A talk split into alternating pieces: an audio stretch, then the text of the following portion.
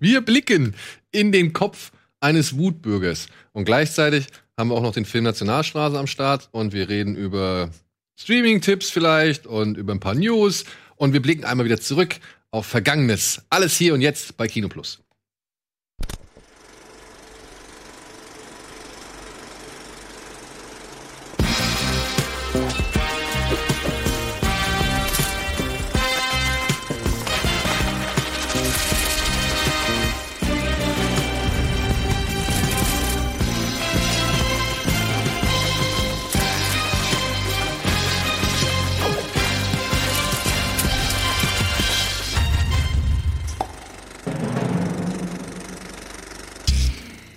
Oder wie ich lernte, den Eddie zu lieben.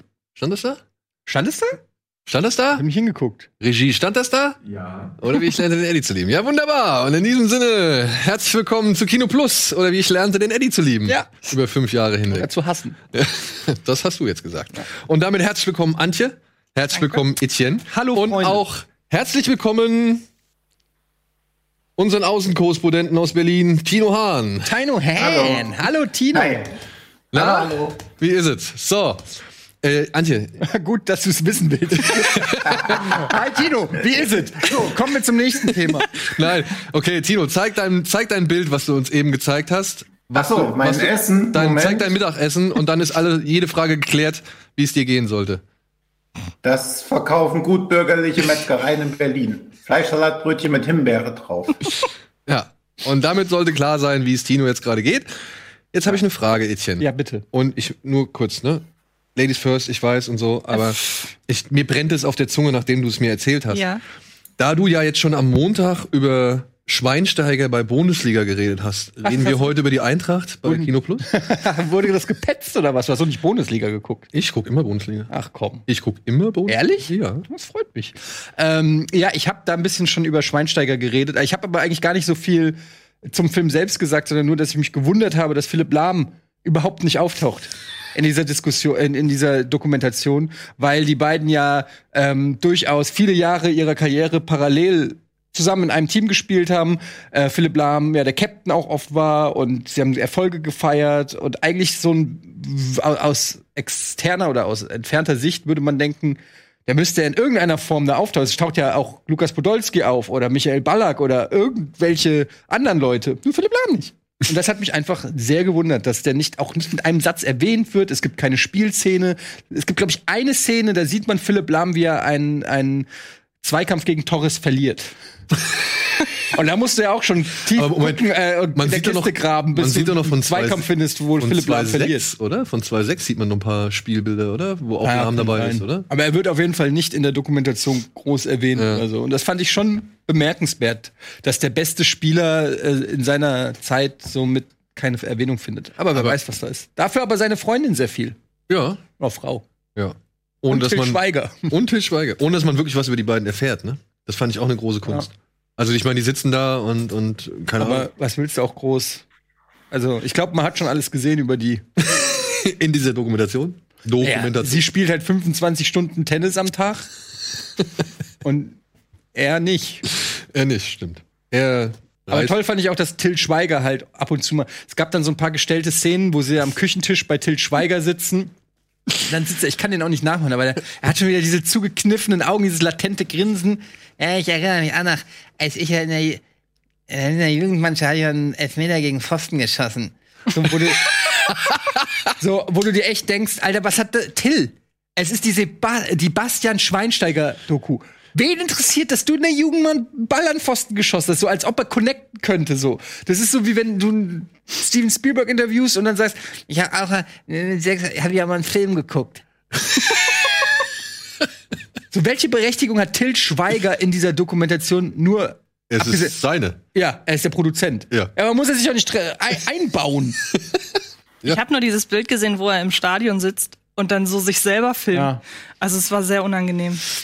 Tja, Also kann ich nicht empfehlen. Die ist nicht so schlecht wie die Toni Kroos Doku, sag ich auch. Toni Kroos kam aber auch nicht vor, ne? Ja, Den habe ich jetzt, an den habe ich Nee, jetzt auch stimmt. keine Erinnerung. Äh, da ist kein Platz für Toni Kroos. Ja. Für Philipp Lahm. Er ist zu groß. Ähm, nee, also die Toni Kroos Doku war noch schlechter als die Schweinsteiger Doku. Um einen halben Punkt. Also einen halben Stern schlechter. Ja. Aber sind beide Hattest du die grottenschlecht. Mannschaft gesehen? Ja, damals denn. Die, Also nicht das Sommermärchen, sondern noch mal diesen anderen Film. Die Mannschaft hieß der, glaube ich, ne? Ja. ich glaube schon. Ich glaube, ich habe alle Fußball-Dokus gesehen. Wenn man eine gute Doku sehen will, dann muss man diese äh, Sunder Sunderland Till I Die. ähm, auf, ist das Netflix oder Amazon? Eins von beiden, ich weiß nicht mehr. Oder Diego Maradona. Oh ja, das ist zum Beispiel, das ist zum Beispiel, haben wir ja auch hier schon vorgestellt, die Maradona-Doku Mhm. ist eine Doku, da kann man mal äh, sehen, wie es gemacht wird, aber da, das ist dann halt kein Werbefilm für Maradona, sondern einfach eine echte Doku. Ist ja fast das Gegenteil sogar teilweise. Und hier die mit Paul Breitner und Uli Hoeneß. Diese uralte Profis heißt die. Die kenne ich nicht. Die ist auch ganz geil. Ja. Die ist, also die gibt's auf, äh, kann man sich auf YouTube da nochmal angucken. Äh, muss man mal reinwerfen. Ist, ist wirklich lustig. Okay, Tino, äh, wollen wir über Malek reden? Ja, gerne. Oder über Diamantino, auch eine sehr gute Fußballer-Doku. Ach, come on, Alter. Wir haben uns echt, wir haben uns echt gelangweilt im Kino. Red diesen Film nicht schöner, als er ist. Ja, Na gut. okay. Äh, ich mach trotzdem mit Antje weiter, Tino. Ja, wenn du, ich wollte dich jetzt, äh, Das ist alles gut. Was hast du gesehen? Ja, also ganz genau genommen, aus chronologischer Sicht habe ich als letztes ähm, Murder Mystery einmal gesehen, den ich ähm, nett, sympathisch fand. War Mit für Adam Sandler, Jennifer Aniston. genau, also so eine Art ja äh, Parodie auf Agatha Christie und ist das so. nicht der meistgesehene Film auf Netflix oder sowas? Ich glaube, der hat war mal so er einen auf Titel, jeden ne? Fall mal, Ja. war er mal. Und ja, für abends irgendwie, wenn man nicht weiß, was man machen soll, kann man den echt mal ganz okay nebenbei laufen lassen. Ich habe auch Baba Yaga gesehen, der ganz, ganz schrecklich war. Da wird mir Tino, glaube ich, zustimmen. Das war der Einzige, der den bei Letterboxd auch gelockt hat. Also ganz schlimm, das war halt der Bodensatz von Blumhouse-Produktionen nur eben auf Russisch. Aber ist es eine Blumhouse-Produktion? Nee, ist es nicht. Okay. Ist halt, ja, wie gesagt, russischer Film basierend auf der Baba Aber ist das Plakat Saga. so hübsch? Das ist richtig schön, ja. Nur das Problem ist, in einigen Szenen wird die Baba Yaga, dieses Wesen aus den ganz vielen Wollknäueln, wie es ja dargestellt wird, von einer Schauspielerin gespielt, aber in den meisten ist es ein CG, eine CGI-Kreatur. Und das sieht furchtbar aus. wie der ganze Film einfach mega kacke aussieht. Aber gut, du willst wahrscheinlich eigentlich was ganz anderes wissen, Nö, ach du. denn du hast mich dazu genötigt zu sagen, dass ich als letztes Ich hab dich genötigt. Jetzt Fast. Bitte. Es Jetzt, das hört sich jetzt wieder an, als würde ich in den Kulissen hier so ein strenges Regiment führen. Ja, auch vor den Kulissen. naja, also streng bist du schon. ja, Wollen wir da jetzt drüber streiten? du musst nur testweise den Ball einmal auf den Ja, Tisch du musst werfen. nur irgendwas machen, was der General. Äh, egal, aber sag. Ich habe als letztes 300, äh, 365 Days geguckt. Bei Netflix. den Aus ich mir der- daraufhin auch angefangen habe ja, anzuschauen. Aus der Motivation heraus, ich hätte den sonst nicht geguckt. Das Also ist ein Fifty Shades of Grey Klon. ja, in ein bisschen härter und noch dümmer. Ähm, Hm. und ist momentan auf Platz zwei der Netflix-Charts. Und ich hatte das Gefühl, ich muss danach erstmal duschen, als ich den geguckt habe. Es war sehr, sehr unangenehm alles. Aber wenn du sagst härter, ja. also expliziter in den Sexszenen, Ja, naja, explizit ja so gesehen nicht. Man sieht immer noch nix, aber es wird noch häufiger gevögelt. Das kann man schon sagen. aber Und mit einer gewissen und, und, und die Intensität. Also ich meine, ich habe den ersten Fifty Shades of Grey Film gesehen, aber es wird halt schon so ein bisschen einfach heftiger noch dargestellt. Ja. Es fängt halt schon direkt an. Ich meine, ach, der ganze Film ist so doof.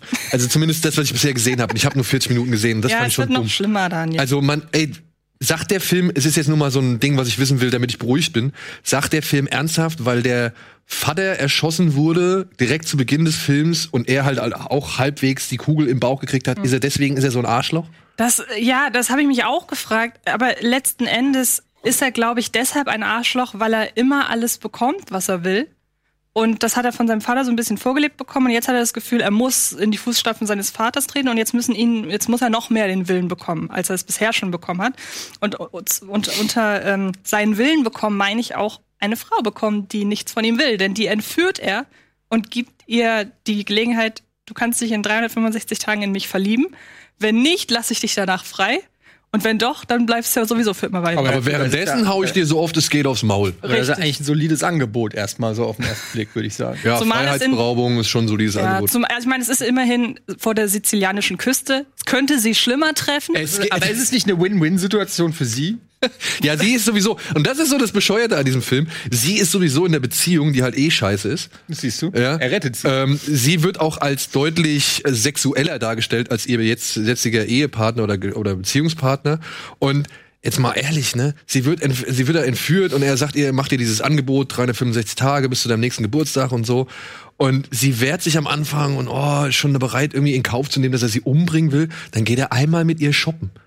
Ja? Und schon ist das Thema halb so schlimm. Das war bei Pretty Woman nicht anders. Die wurde bezahlt.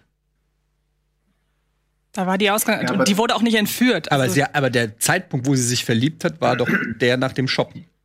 Oder nicht? Aber nichtsdestotrotz wurde sie auch schon vorher bezahlt. Also es macht ja keinen Unterschied. Also die Situation blieb stets die Sie hat gleiche. ja auch beruflich gemacht. Genau.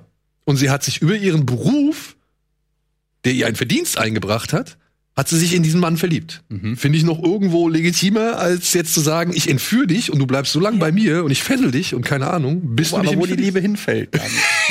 Wo, die, ja, und jetzt könnte man wo die Liebe hinschlägt.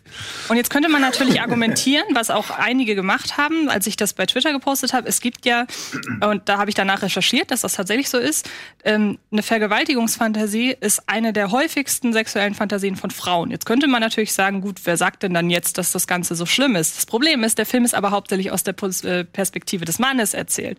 Also es gibt relativ am Anfang halt eben eine Szene, wo man sieht, aus seiner Position, wie er einen geblasen bekommt und die Frau, die ihn da gerade beglückt, das sieht alles nicht nicht erotisch aus. Unangenehme Folge hier. Gut. Ja, tut mir leid. Tut mir leid, der Film ist sehr, sehr unangenehm. Also, Aber er ist auf Platz noch zwei in ein Deutschland. er ist auf Platz auf zwei in den Deutschland. Das ist das große Problem. So, entschuldige, Tino. Jetzt. Ach so, ja, ich habe ihn natürlich auch geschaut, unabhängig davon, aber es hat mich, diese 1,4 Wertung auf Letterbox hat mich angemacht.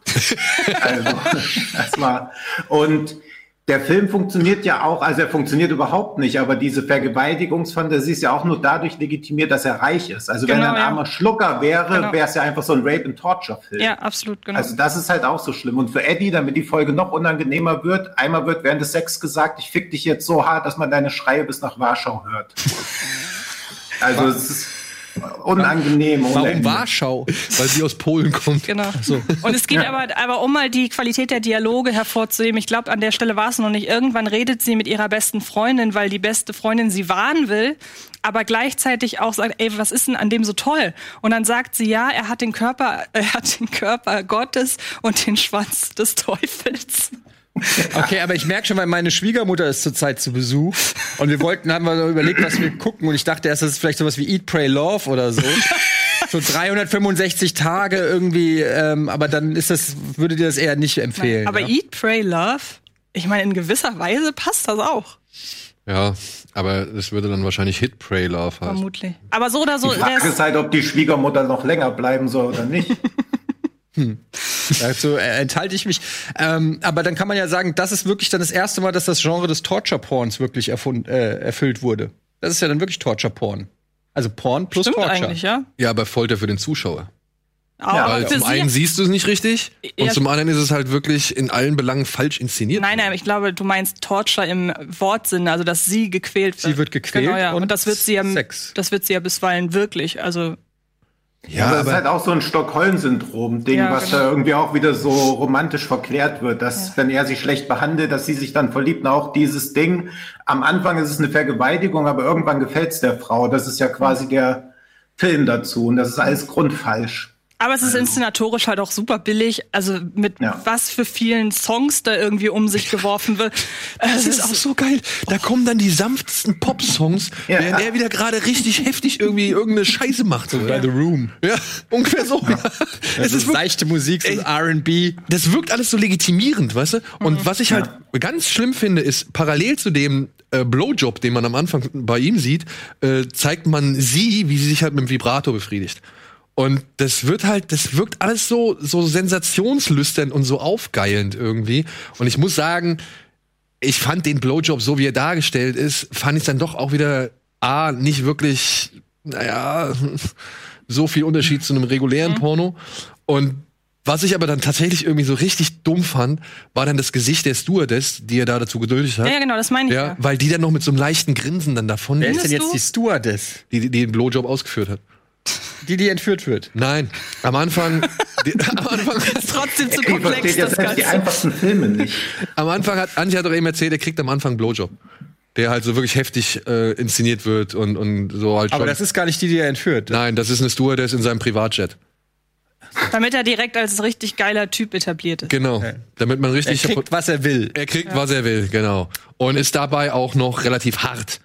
Aber auch bei dieser Frau, die wir vielleicht nur für zwei Sekunden irgendwie sehen, äh, scheint es ein gewisses, weiß ich nicht, Vergnügen. der- Aber findest du? War das ihre fand- einzige Schon. Rolle in diesem Film? ja. Ja, also ich finde, sie hat ja fast Mama Tränen in den Augen so. Sie hat ja fast Tränen in den Augen. Ja, die also, Tränen in den Augen hat sie unter anderem, also ich ja, meine, du das brauchst ist, mir das jetzt nicht erklären, wie ja, das aber funktioniert. gut, aber das ist halt nun mal die Begleitung. Nein, aber ich fand, es sah eben alles, aber ich fand, es sah eben alles andere als, es sah eben alles andere als erotisch aus, meine Auf jeden Fall, gebe ich dir vollkommen recht. Aber das sehe ich halt auch bei vielen Pornos so, wo ich mich halt auch frage, und das soll wirklich erotisch sein, wenn halt die Frau Bei wie halt vielen siehst du das genau?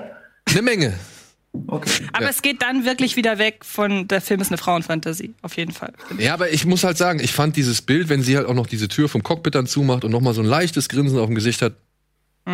Also fand ich Der macht den Film ja jetzt auch überhaupt gar nicht besser, Nein, der ist nein. furchtbar. gut. Ich habe übrigens, äh, ich wollte ja über einen ganz anderen Film reden. Du hast mich da in diese Schweinsteiger-Nummer reingedrückt.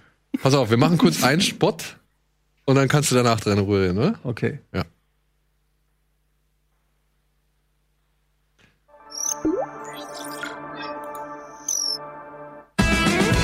Bitburger. So gut kann Bier schmecken. Und deshalb bitte ein Bit.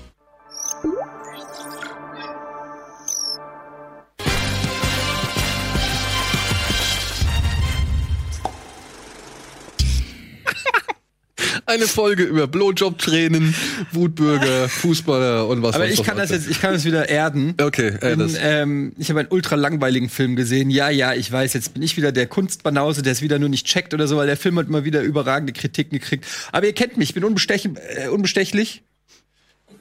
Der Tino freut sich schon. Mir ist das egal, wie anderen Filme werden. Ich sag euch, wie es ist. The Worst of Night gibt es bei Amazon Prime. Ich habe ihn geguckt aufgrund der, äh, wie ich finde, sehr interessanten Prämisse, die ich darüber gelesen habe und der guten Bewertungen. Ähm, das ist ein ja. das ist ein Film, der äh, ein Regiedebüt darstellt. Ähm, ich kann euch auch sagen, Moment, ich muss erstmal hier. Metro-Chip. Ich habe wirklich original einen Cent. Ich opfer ihn und dann schulden, merken wir uns das. Wir schreiben das auf. Ähm, und zwar ist das das äh, Regiedebüt von ähm, Andrew Patterson. Und dann kann man natürlich dann sagen, ähm, was macht der da? Das sieht aus wie bei Minority Report, Junge, ey, mit den weißen Kopfhörern im weißen Raum. Dann tippt er da so, dass man die Hände so sieht. Was geht ab? Tipp noch mal so wie eben, bitte. Hier. Ja, meine Kamera ist hier unten. Ich habe nämlich jetzt auch das Buch zu Grand Budapest Hotel, das Michael Mann Buch und das Brettspiel zu Downton Abbey unter meinem Rechner stehen, damit ich nicht so da bin, sondern so. Was ich alles für euch tue. Ja, jedenfalls ist es Ja, ein Regiedebüt von Andrew Patterson und äh, in den vielen Kritiken stellen immer, ja, für ein Regiedebüt nicht schlecht und so, das mag auch alles stimmen. Allerdings ist mir das ja als Zuschauer relativ egal, ob der Typ einen Film oder 100 gedreht hat, da kann ich mir auch nichts für kaufen. Ähm, Im Prinzip ist es ein, ein Low-Budget Science-Fiction-Film, es äh, spielt in den äh, 50er Jahren, er ist Radio-DJ und äh, sie äh, und äh, interagiert die ganze Zeit mit einem Mädel aus der aus einem kleinen Vorort und sie hel helfen dabei ein Basketballmatch, was irgendwie das große Match der Stadt ist, irgendwie zu arrangieren, bauen da alles auf und es folgt ein langer One-Shot, wie er da hingeht, alles äh, aufbaut, den Leuten erklärt, wie sie die Soundtechnik äh, anbringen sollen und so weiter. Und dann geht er ähm, einen langen Weg mit ihr in sein ähm, Radiostudio und dann kriegt er einen Anruf in diesem Radioset von einem ähm, Typen, der äh, im Prinzip die Geschichte erzählt, dass er ähm, an einer geheimen Mission mit UFOs gearbeitet hat irgendwann und ihm das keiner glaubt und so. Und ähm, das dann stellt sich halt raus, das Ganze spielt in New Mexico und dann merkt man schon, es kommt so diese UFO-Geschichte und ähm, das Ganze erinnert so ein bisschen also an so Outer Limits Folge oder Twilight Zone. Der Film geht auch nur 90 Minuten, fühlt sich aber an wie drei Stunden. Ist sehr, sehr ruhig, sehr langsam erzählt. Im Prinzip gibt es auch, es passiert im gesamten Film eigentlich nichts. Es gibt einmal, es gibt diese große Anfangsszene mit diesem Basketballmatch, wo sie das arrangieren. Dann gibt es die meiste Zeit er in seinem Radio-Set, wo er mit dem Typen, der anruft, spricht. Dann besuchen sie noch eine Frau und dann war's das. Und jede dieser Szenen sind im Prinzip lange, 20-minütige Dialoge, ist also könnte auch ein Kammerspiel sein, wo ich ja prinzipiell nicht abgeneigt bin. Das Problem an dem Film ist, dass der eigentlich storytechnisch sehr wenig bietet und meiner Meinung nach überhaupt keinen Spannungsbogen hat und dann am Ende auch sehr unzufrieden aufgelöst wird. Im Er Vergleich jetzt zu zum Beispiel dem, dem Man on Earth. Ja. Ja. Man on Earth hat ja so einen richtigen, der ist erst ein spannender erzählt, so weil du dann auch bei Man on Earth bist du ja auch so in der, was, woher weiß der das alles und wie ist das alles? Aber da hast du halt einen Typ, der sagt, ja, äh, da war was und wir haben was gehört und dann ist einer von unseren Leuten verschwunden und so. Und dann gehen, äh, und dann sagt er, ja, dieses Signal ist heute auch wieder zu empfangen, es ist genau über eurer Stadt. Und da ist noch jemand in eurer Stadt und dann ruft eine Frau an und sagt so, ich habe das auch gesehen. Also es ist so, ja, und dann gucken sie dauernd in den Himmel und dann sehen sie irgendwas, was wir aber als Zuschauer nicht sehen und dann ist mehr oder weniger auch schon fertig. Also ist so, wäre das jetzt so eine Outer Limits Folge, hätte ich gesagt, wäre das irgendwie ganz cool, weil es wäre so ein bisschen Mystery und äh, schon atmosphärisch umgesetzt, weil das wirklich alles so in einer Nacht spielt und nur so ähm, dieser Radio-DJ und dieses Mädel, diese, sie ist, sie arbeitet in so einer Telefonzentrale, sie steckt so diese Dinger da um und schaltet ihn immer durch. Und der Typ, mit dem er telefoniert, der fliegt dann mal aus der Leitung und dann steckt sie da wieder so rum und so. Das ist irgendwie ganz gut inszeniert. Also ich verstehe, dass der Regisseur Andrew Patterson Credits kriegt für die Inszenierung, weil er hat schon so diese Hommage an diese Twilight Zone Folgen, das hat er schon gut umgesetzt. Es ist sehr sehr dichte Atmosphäre. Du hörst dauernd so diese die, dadurch, dass die ganze Stadt bei diesem Basketballmatch ist, ist die Stadt quasi leer und wenn er dann von A nach B läuft, dann hörst du so die Grillen zirpen, die Nacht und so. Also es ist schon sehr atmosphärisch, aber in, irgendwie wurde meiner Meinung nach auf dem Weg vergessen, eine spannende spannendere Story einzusetzen. Ähm, kriegt trotzdem überragende Wertung, hat, glaube ich, auch bei irgendwelchen Festivals ähm, Preise gewonnen. Timo, Tino, Timo, Tino Hahn hat ihn auf seiner Watchlist stehen. Ich habe ihn auch auf meiner Amazon-Watchlist stehen. Du hast Ja, ihn, wahrscheinlich bleibt er da jetzt aber auch bis zum St. Nimmerleinstag stehen. Nee, also äh, wie gesagt, ihr wisst ja, ich kann auch manchmal auf so Arzi-Fazi-Sachen nicht so richtig. Äh, das ist dann bei mir immer so Hit and Miss. Und in dem Fall war es eher ein Miss, aber ich habe ihm zweieinhalb gegeben, ich hätte ihm auch drei geben können, Aber warum gibt's ihm da nicht drei? weil am Ende des Tages habe ich das Gefühl, der Regisseur kann mehr. Ich will, dass er mein Review sieht und sich denkt, verdammt. ich muss ihn überzeugen mit meinem nächsten Film. Okay. Vielleicht macht er das ja. Ja, The Last of Night. Übrigens auch ein ultra beschissenes Filmplakat. Ich weiß nicht, kann, können wir es einblenden? Wahrscheinlich nicht, aber Vielleicht später. aber wenn ich das mal hier zeigen darf, also jetzt mal ohne Scheiß, es könnte Tino mit seinen schlechten. Sieht man das? Was ist das? Ich so ein wunderschönes Plakat. Das ist doch ultra hässlich. Ja. Wenn du die Köpfe da rauslassen würdest, wäre es ganz schön. Von weitem sieht der rechts aus wie Harry Potter. Also von aus meiner, aus meiner Sicht hier. War es ein Glück? Ich glaube, der Film hat unter eine Million Dollar gekostet. Das kann man an der Stelle schon mal erwähnen. Dafür sieht er wirklich sehr, sehr gut aus. Okay. Also, es ist, man sieht ja nicht viel, aber Ja. das, was man sieht. Tino, Ja, bitte. du warst auf der, äh, auf der Nippon Connection unterwegs, ne? Das ist richtig, ja. Das ist ein Online-Filmfestival, das jetzt äh, normalerweise ja stattgefunden hätte, aber jetzt halt auf den virtuellen Raum ausgewichen ist. Und dort werden ein paar, eine Menge Filme gezeigt. Hast du dir was Neues angeguckt oder was von den alten Sachen? Hast du ein paar ich habe mir was von den neuen angeguckt, weil die alten Sachen kosten auch nur 5 Euro, aber die habe ich ja schon alle auf Blu-ray oder DVD. Aber generell ist das Nippon Connection Festival zu empfehlen, weil man sich jeden Film jetzt zwischen dem 9. bis 14. Juni anschauen kann. Jeder Film kostet nur eine Leihgebühr von 5 Euro.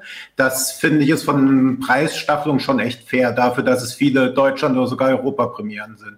Ja. Und ich habe mir Under Your Bed angeguckt von Mari Asado, die ich vorher nur von Fatal Frame kannte. Das ist die Verfilmung von der Project Zero Spielreihe, die man, ja, so ein Survival-Horror-Spiel für die, ich glaube, PlayStation 2 ausschließlich.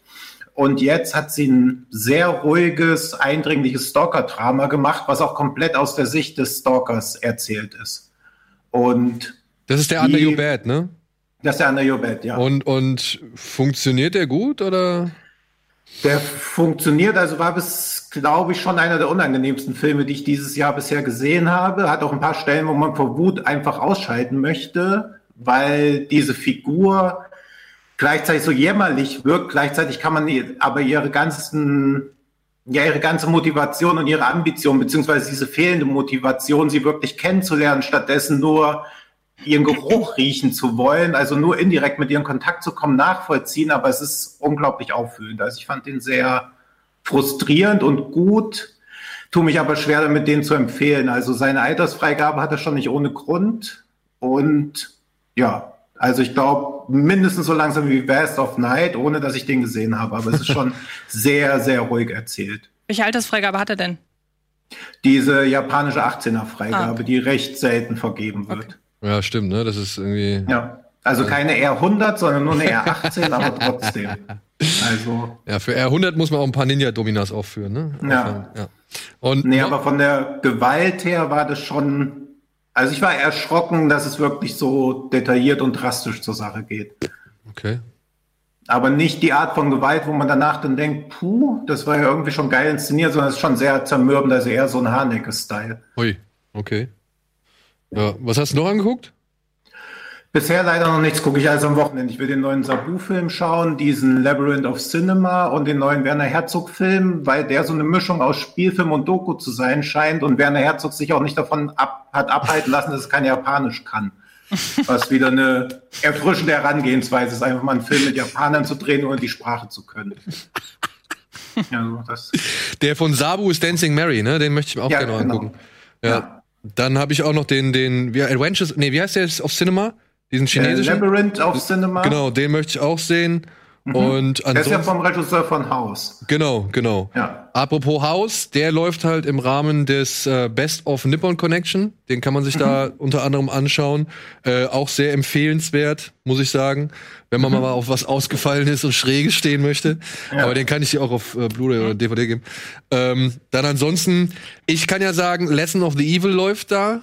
Von Takeshi Miike, den fand ich ja ganz gut. Da streiten sich aber auch die Geister. Äh, da gibt's auch viele Streitpunkte. Miss Lief Hook- der nicht beim Fantasy Filmfest? Lesson of the Evil lief mal beim Fantasy Filmfest, ja. ähm, wie gesagt, das sind auch so die Klassikerfilme. Von den neuen kenne ich auch nicht so wirklich viel. Aber äh, Tino, werden die Filme, in welcher Sprachfassung werden die Filme angeboten? Ist das Japanisch mit deutschen äh, oder englischen Das ist eine gute Frage, was für Untertitel drunter waren. Auf jeden Fall waren aber Untertitel dabei. Okay. Ja, Miss Hokusai könnte ich empfehlen. The Night is Short, Walk On Girl, auch ein verrückter Anime, den fand ich auch ziemlich cool. The Whispering Star von Shion Sono kann man sich auch angucken. The World of Kanako. Ja, unbedingt. Den sollte man sich mal angucken, wenn man mal wirklich auf was Extremes steht. Ich weiß nicht, also ich glaube, dir würde ich nicht unbedingt raten. Ich glaube, dafür sind so ein paar Se Sequenzen einfach viel zu grell. Ich habe eher Lust auf den, den Tino gesehen hat jetzt. Den Under the Bed, ja, Ja. auf den habe ich auch Lust. Englische Untertitel. Ich habe gerade noch mal Ah, reingeguckt. okay. Ich kann hier noch acht Stunden lang gucken. Also man hat 24 Stunden Zeit, ihn dann anzuschauen. Ja. Aber World of Kanako, wer auf extremes Kino steht und äh, auf abgedrehtes Kino und dann auch die eine oder andere Brutali- Brutalität ab kann, der Wie sollte heißt sich. der denn? Dann lege ich mir doch direkt mal aufs Zahnfleisch hier. World of Kanako? World World? of Kanako. Kanako. C. Mit K.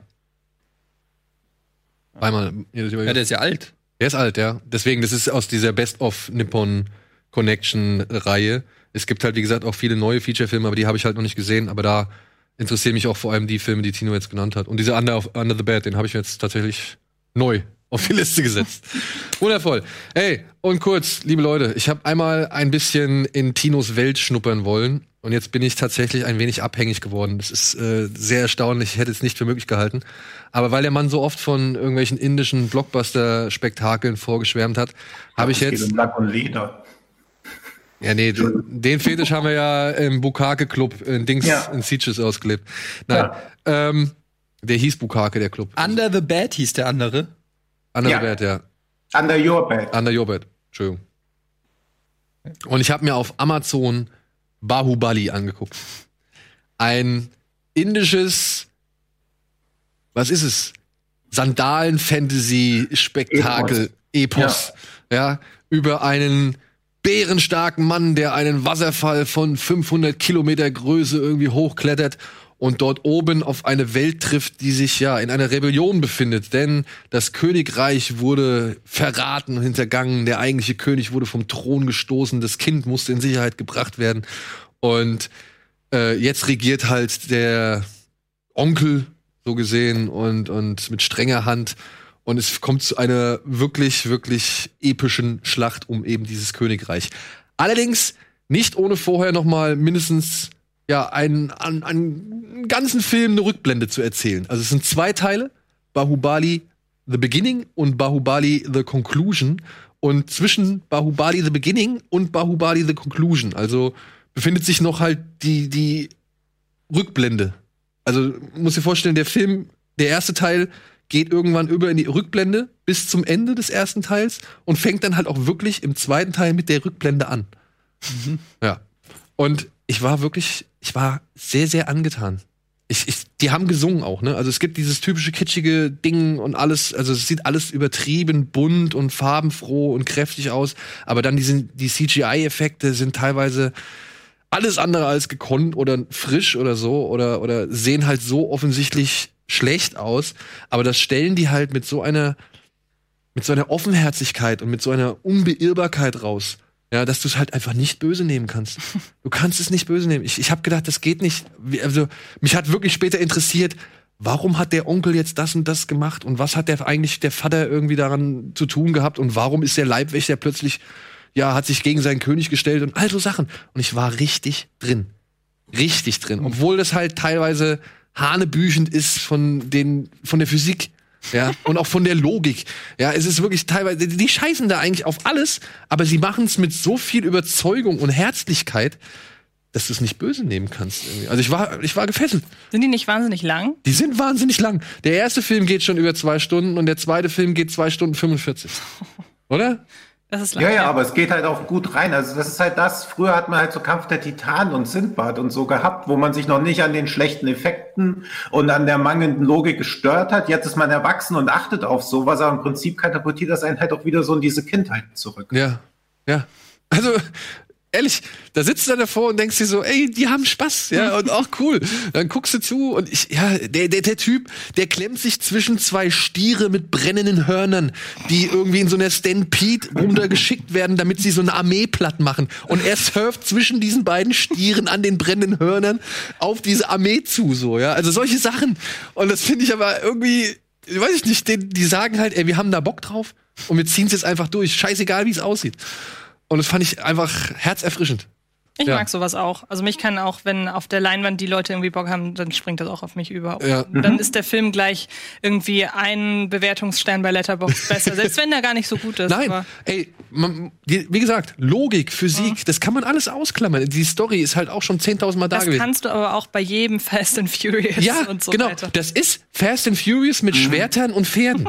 so, ja. Und dann habe ich halt, weil ich den Hauptdarsteller, diesen Prapas, oder wie er heißt? Hm, Trapass, ja. Rapace, ähm, ey, der Typ, ne, der fühlt sich so derartig, der inszeniert sich wirklich, man muss sich vorstellen, jede Szene, in der Michael Bay versucht, irgendwelche coolen Leute, also Leute cool aussehen zu lassen, ne, sowas hat der permanent da drin, ja, und jetzt habe ich mir auf, auf Netflix gibt's den Saho, das ist einer seiner letzten Filme, der ist aus dem letzten Jahr, eine Diebesgeschichte, die eigentlich den Machtkampf innerhalb einer riesengroßen Verbrecherorganisation äh, erzählt und gleichzeitig die Geschichte eines wirklich sehr talentierten und raffinierten Diebes. Und das verschmelzen die zusammen und am Ende kommen irgendwelche Jungs in Ironman Jetpacks und sie rasen durch die Straßen und schmeißen sich irgendwelche Baggerschaufeln auf die Autos so, ja. Also es ist, es dreht voll ab und zwischendurch stehen sie auf einer weißen Yacht in einem rosa Meer, während Flamingos um sie herumkreisen und schmachten sich an. Und Schnitt, in der nächsten Szene stehen sie irgendwo auf einem Berg und führen irgendwelche wallenden Gewänder vor. Schnitt, sie stehen bei Burning Man und mitten von Tänzern und irgendwelchen brennenden Figuren und, und das singen sie dann zehn wie Star Minuten. Wars. Ja, und das singen sie zehn Minuten dann irgendwie was durch, wie gern sie sich haben und wie sehr sie sich in dem anderen wiederfinden und so weiter und so fort. Es ist, es ist wirklich eine komplett neue Welt und ich finde gerade herrlich, mich da jetzt vorzutasten. Ja. Ja. Und wie schön halt diese Szene ist, wo sie in diesem Hotelzimmer sind, wo auf dem Fernseher dann irgendwie Terminator läuft und sie irgendwie Die Hard Anspielungen machen. Also es ist halt alles auch so, jeder ist sich bewusst, dass sie in irgendwas, dass sie Teil von irgendwas völlig Absurden sind Ja. und das aber in sich ernst nehmen. Das mag ich halt sehr gern. Das finde ich auch. Also diese, diese Iron Man Chatpack Leute kommen ja nach 130 Minuten im Film erst. Man denkt so, okay, was soll jetzt noch kommen? Und dann mit so einer Selbstverständlichkeit, als ob, als ob die schon immer existiert hätten, wird auf einmal noch so ein Element reingebracht. Das ist nur ein Teil des bereits 40-minütigen Showdowns. Ja. Und es ist nicht so anstrengend wie bei Michael Bay. Das muss ich dann halt Ja. auch nochmal dazu sagen. Es ist nicht so anstrengend wie bei Michael Bay. Ja, so, so viel dazu. So, wollen wir uns ein paar Trailer angucken, ein paar Plakate, wo wir schon bei schlechten Plakaten waren? Machen wir noch ein bisschen billig oder willig.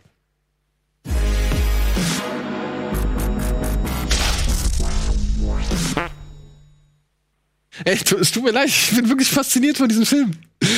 Ähm, so, billig oder billig? Machen wir erstmal was richtig Schönes, was richtig schön Schlechtes.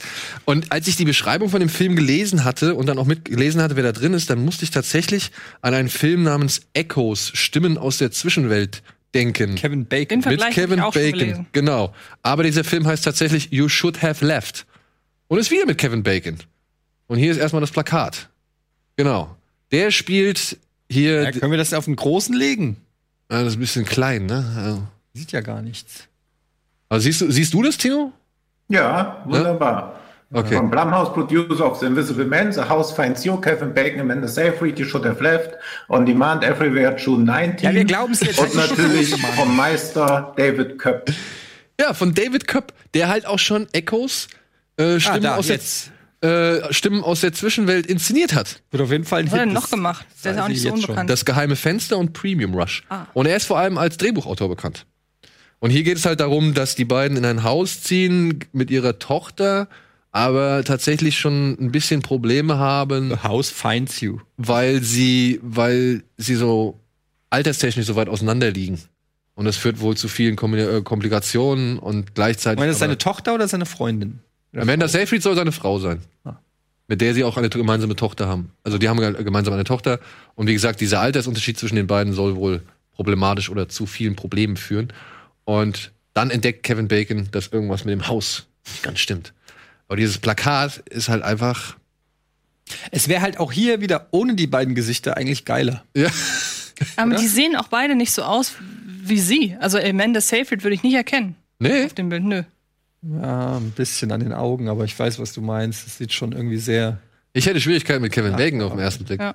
Ja, man hat Beiden, irgendwie ja. das Gefühl, der Kopf ist riesig. Wie viel Wo Haare der da Hals drauf auch sind. so hingeht Ja, irgendwie. Ja, aber auch das, das, ich weiß nicht, das wirkt alles so unmotiviert in diese Wolken reingesetzt. Ich wette, die waren niemals da. Es ist so wie dieses Stirb langsam Poster, wo nur am Anfang Doch, wo die der, werden schon so groß in den Wolken Das glaube ich auch. Das glaube ich War auch. niemals da. Wie meinst du das jetzt? Nein, dass das Plakat, dass das tatsächlich nur dieses Haus war. Und diese Silhouette, die da unten drin steht, dass die Ach, Köpfe du meinst, die Wolken waren niemals da, oder was? Nee, was meinst du? naja, Du meinst schon die Köpfe, oder? ich, ich meine die Köpfe. Ja, die aber waren, natürlich waren, wie sollen die denn da gewesen sein? nein, dieses Plakat wurde niemals von Anfang an mit diesen beiden Köpfen da oben konzipiert, sondern so Ach so. das meine ich. Sondern dass diese Ja, Köpfe. dann wäre es tatsächlich auch viel besser gewesen. Auch diese vielen Unterschriften, äh, Untersch also diese From Blumhouse, Producer of Invisible Man, The House Finds You, You Should Have Left, On Demand Everywhere. Ist ja, äh, jetzt ist ja mal gut. ja. Wie viel Infos? Haben wir einen Trailer dazu? Haben wir. If I don't get out of here for a while, I'm gonna go nuts. I love you so much.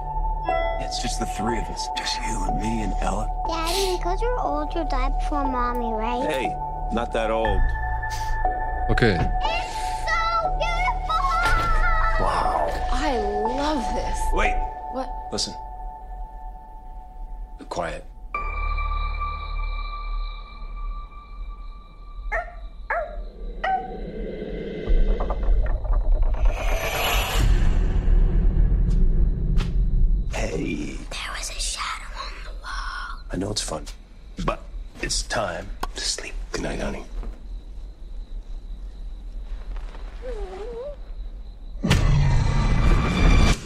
Jumpscare.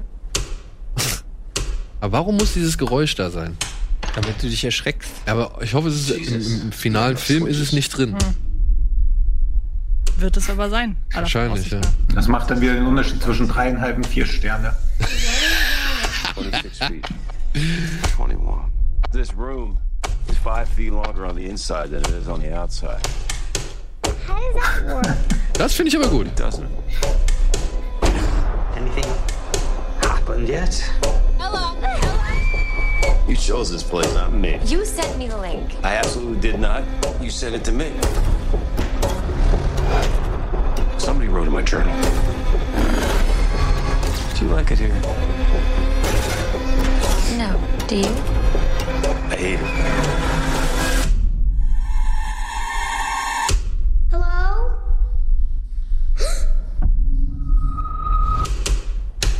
Wie heißt der Film mit Harrison Ford und Michelle Pfeiffer? Hatten wir Wahrheit. Schatten der Wahrheit.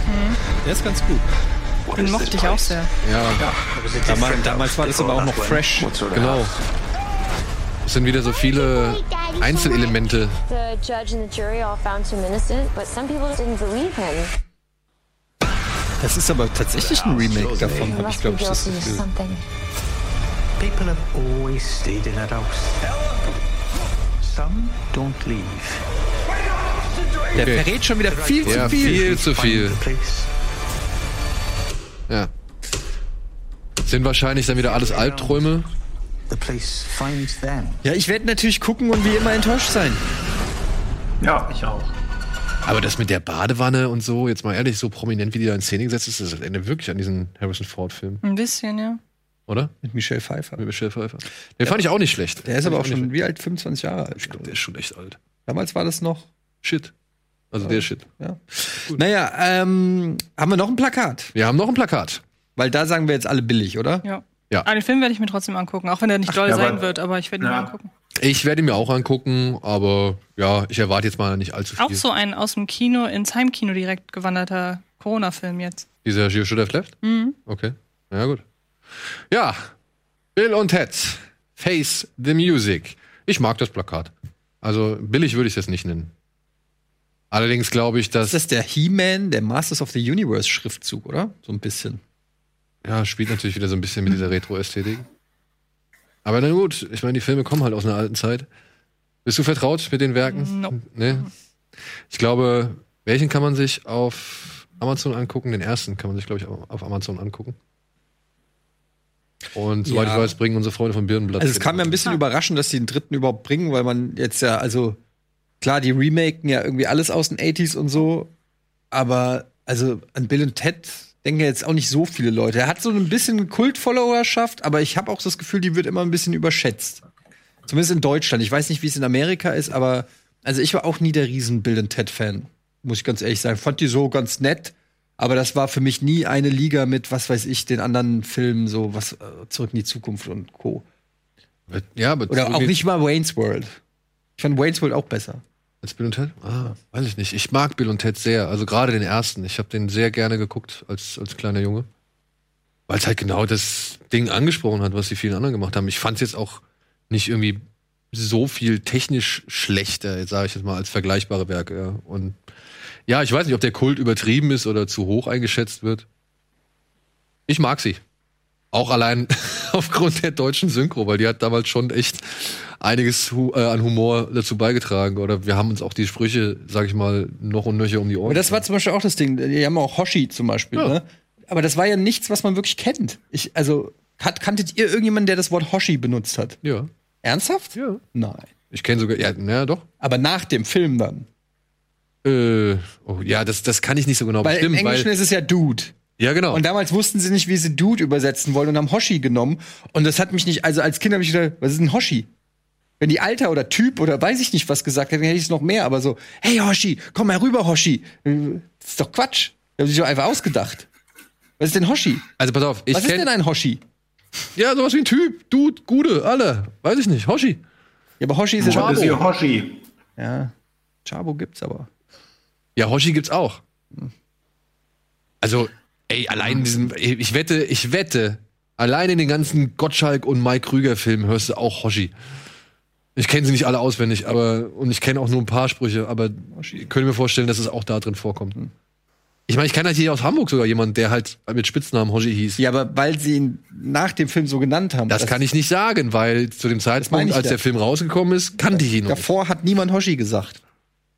Können wir ja mal ergründen, ob Hoshi in Bill und Ted das erste Mal in der Filmgeschichte vor aufgetaucht, in der deutschen Synchrongeschichte aufgetaucht ist. Das wäre eine nette Hausaufgabe. ja, rausfinden, wo Hoshi das erste Mal verwendet wurde. Ja, wir haben noch einen Trailer zu Bill und Ted. Den habe ich noch nicht gesehen. Und ich stelle mich jetzt Volle erstmal- Kanne Hoshi. Volle Kanne Hoshi, ja. Volle Kanne, sagt doch auch kein normaler Mensch. Aber das war auch ein Spruch. Ich meine, es ist so wie das ist vielleicht irgendwie alt aus den 70ern, das ist dann verblasst. Ja, aber ich fand's halt nie cool irgendwie. Naja, gut. Das steht auf dem anderen Blatt. Ja. Äh, wir haben einen Trailer, oder? 25 years ago, you played a concert in front of the entire world. One month ago, you played in Barstow, California for 40 people, most of whom were there for $2 taco night. Bill and Ted, what have you got to say for yourselves? Be excellent to each other. And party on, dudes. You were supposed to unite the world and save reality as we know it. Bill, we've spent our whole life trying to write the song that will unite the world. Why can't we just go to the future when we War have Denise written Richards? it? Whoa! Take it from ourselves. But isn't that stealing? How is that stealing? If we're stealing it from ourselves, dude.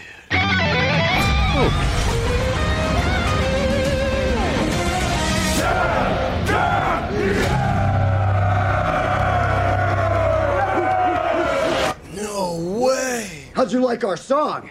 It's a little on the dark side, but you know, that's cool. Also, jetzt nur mal mein Eindruck, vielleicht irre ich mich, aber wie sah das Gesicht von Keanu Reeves aus?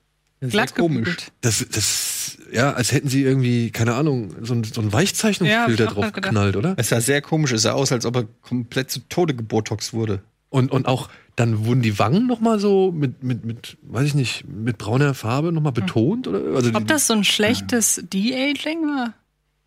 Sieht ein bisschen aus wie meine Tante, wenn sie ein bisschen hoffnungsvolleres Tinder-Date hat. Also irgendwas ist da gemacht worden. Also es sieht strange aus, er sieht ja auch gar nicht cool aus. Er sieht halt aus wie so ein, ja, so ein Typ, der nicht begriffen hat, dass diese ganze Zeit irgendwie vorbei ist. Wie der ganze Film halt. Meinst du, dass, Genau. meinst du nicht, dass der noch mal so einen gewissen Charme generieren kann? Ich weiß halt nicht. Also auch das, wo sie jetzt wieder mit diese, diese Gitarrengeste machen. Also ich fühle mich da eher ein bisschen peinlich berührt. Ich muss sagen, ich finde hier dieses, das so oft dieses, weißt du? Also das war halt wirklich damals, die haben halt so rumgefuchtelt, das waren Teenager so, weißt du? Ja, aber dass die das jetzt nach all dieser langen Zeit immer noch machen, weiß ich nicht. Gibt es so eine so eine Teenie-Bewegung oder so ein Teenie-Move, den du heute noch drauf hast? Oder du? Nee, aber vielleicht ist es deren Signature-Move gewesen. Ja, ja, klar. Und wenn sie es dann im, jetzt im dritten Teil immer noch. Ja, aber du, das, ich meine, die wollen natürlich, die Leute, die Bill und Ted sehen, die wollen natürlich dann auch Bill und Ted von damals sehen. Die wollen ja jetzt nicht irgendwie Bill sehen, der Hausmann ist und Vater von drei Kindern oder so und, und Steuerberater geworden ist oder so, sondern die wollen ja schon im Prinzip genau die Charaktere sehen, die sie damals geliebt haben. Und das ist ja wahrscheinlich auch schon so ein bisschen das Problem. Das hatten sie ja versucht bei hier Jay und Bob, äh, Jay and Silent Bob Remake, da, wo, wo, wo Jay dann quasi Vater wird und dadurch so das Ganze auf eine aktuelle Ebene gehoben wird, was aber dann halt, wie, er, wie man dann ja auch im Film gesehen hat, überhaupt nicht mehr funktioniert hat mit der Figur. Weil alles, was du an ihm mochtest, dadurch ja auch verloren geht. Deshalb sehe ich da auch schon wieder Schwierigkeiten. Also ich, Ja, das- naja, hab, er war eine niedrige Erwartungshaltung. Ja, ich auch. Das ist halt auch so ein bisschen das Problem, was ja auch so Big Bang Theory hat. Da wird halt Warcraft gesagt und alle lachen, weil jemand was gesagt hat, was man kennt. Und auch diese Geste ist halt was, was man kennt. Und deswegen hat das so ein Nostalgiegefühl, aber es ist ja nicht per se lustig. Also es Ja. scheint sich alles nur auf so Symbolen auszuruhen. Genau. Ja, und das, das ist, da sehe ich wieder die Schwierigkeit, dass man eben einfach nur diese Symbole abfeuert und glaubt, man kommt damit durch. Und deswegen fand ich tatsächlich auch bei dem Reboot, dass Jay ein bisschen weitergegangen ist oder ein bisschen mehr jetzt kriegt mit eins der besten Sachen, obwohl es jetzt nicht cool ausgearbeitet war oder, oder vernünftig ausgearbeitet war. Aber das fand ich an, an, anhand, also an diesem Reboot tatsächlich mit eins, ja, der, der, der hervorstechenden Elemente. Ja. Ja. Naja. Gut, wir gehen einmal kurz in die Werbung und melden uns hoffentlich nicht ganz so ernüchtert zurück.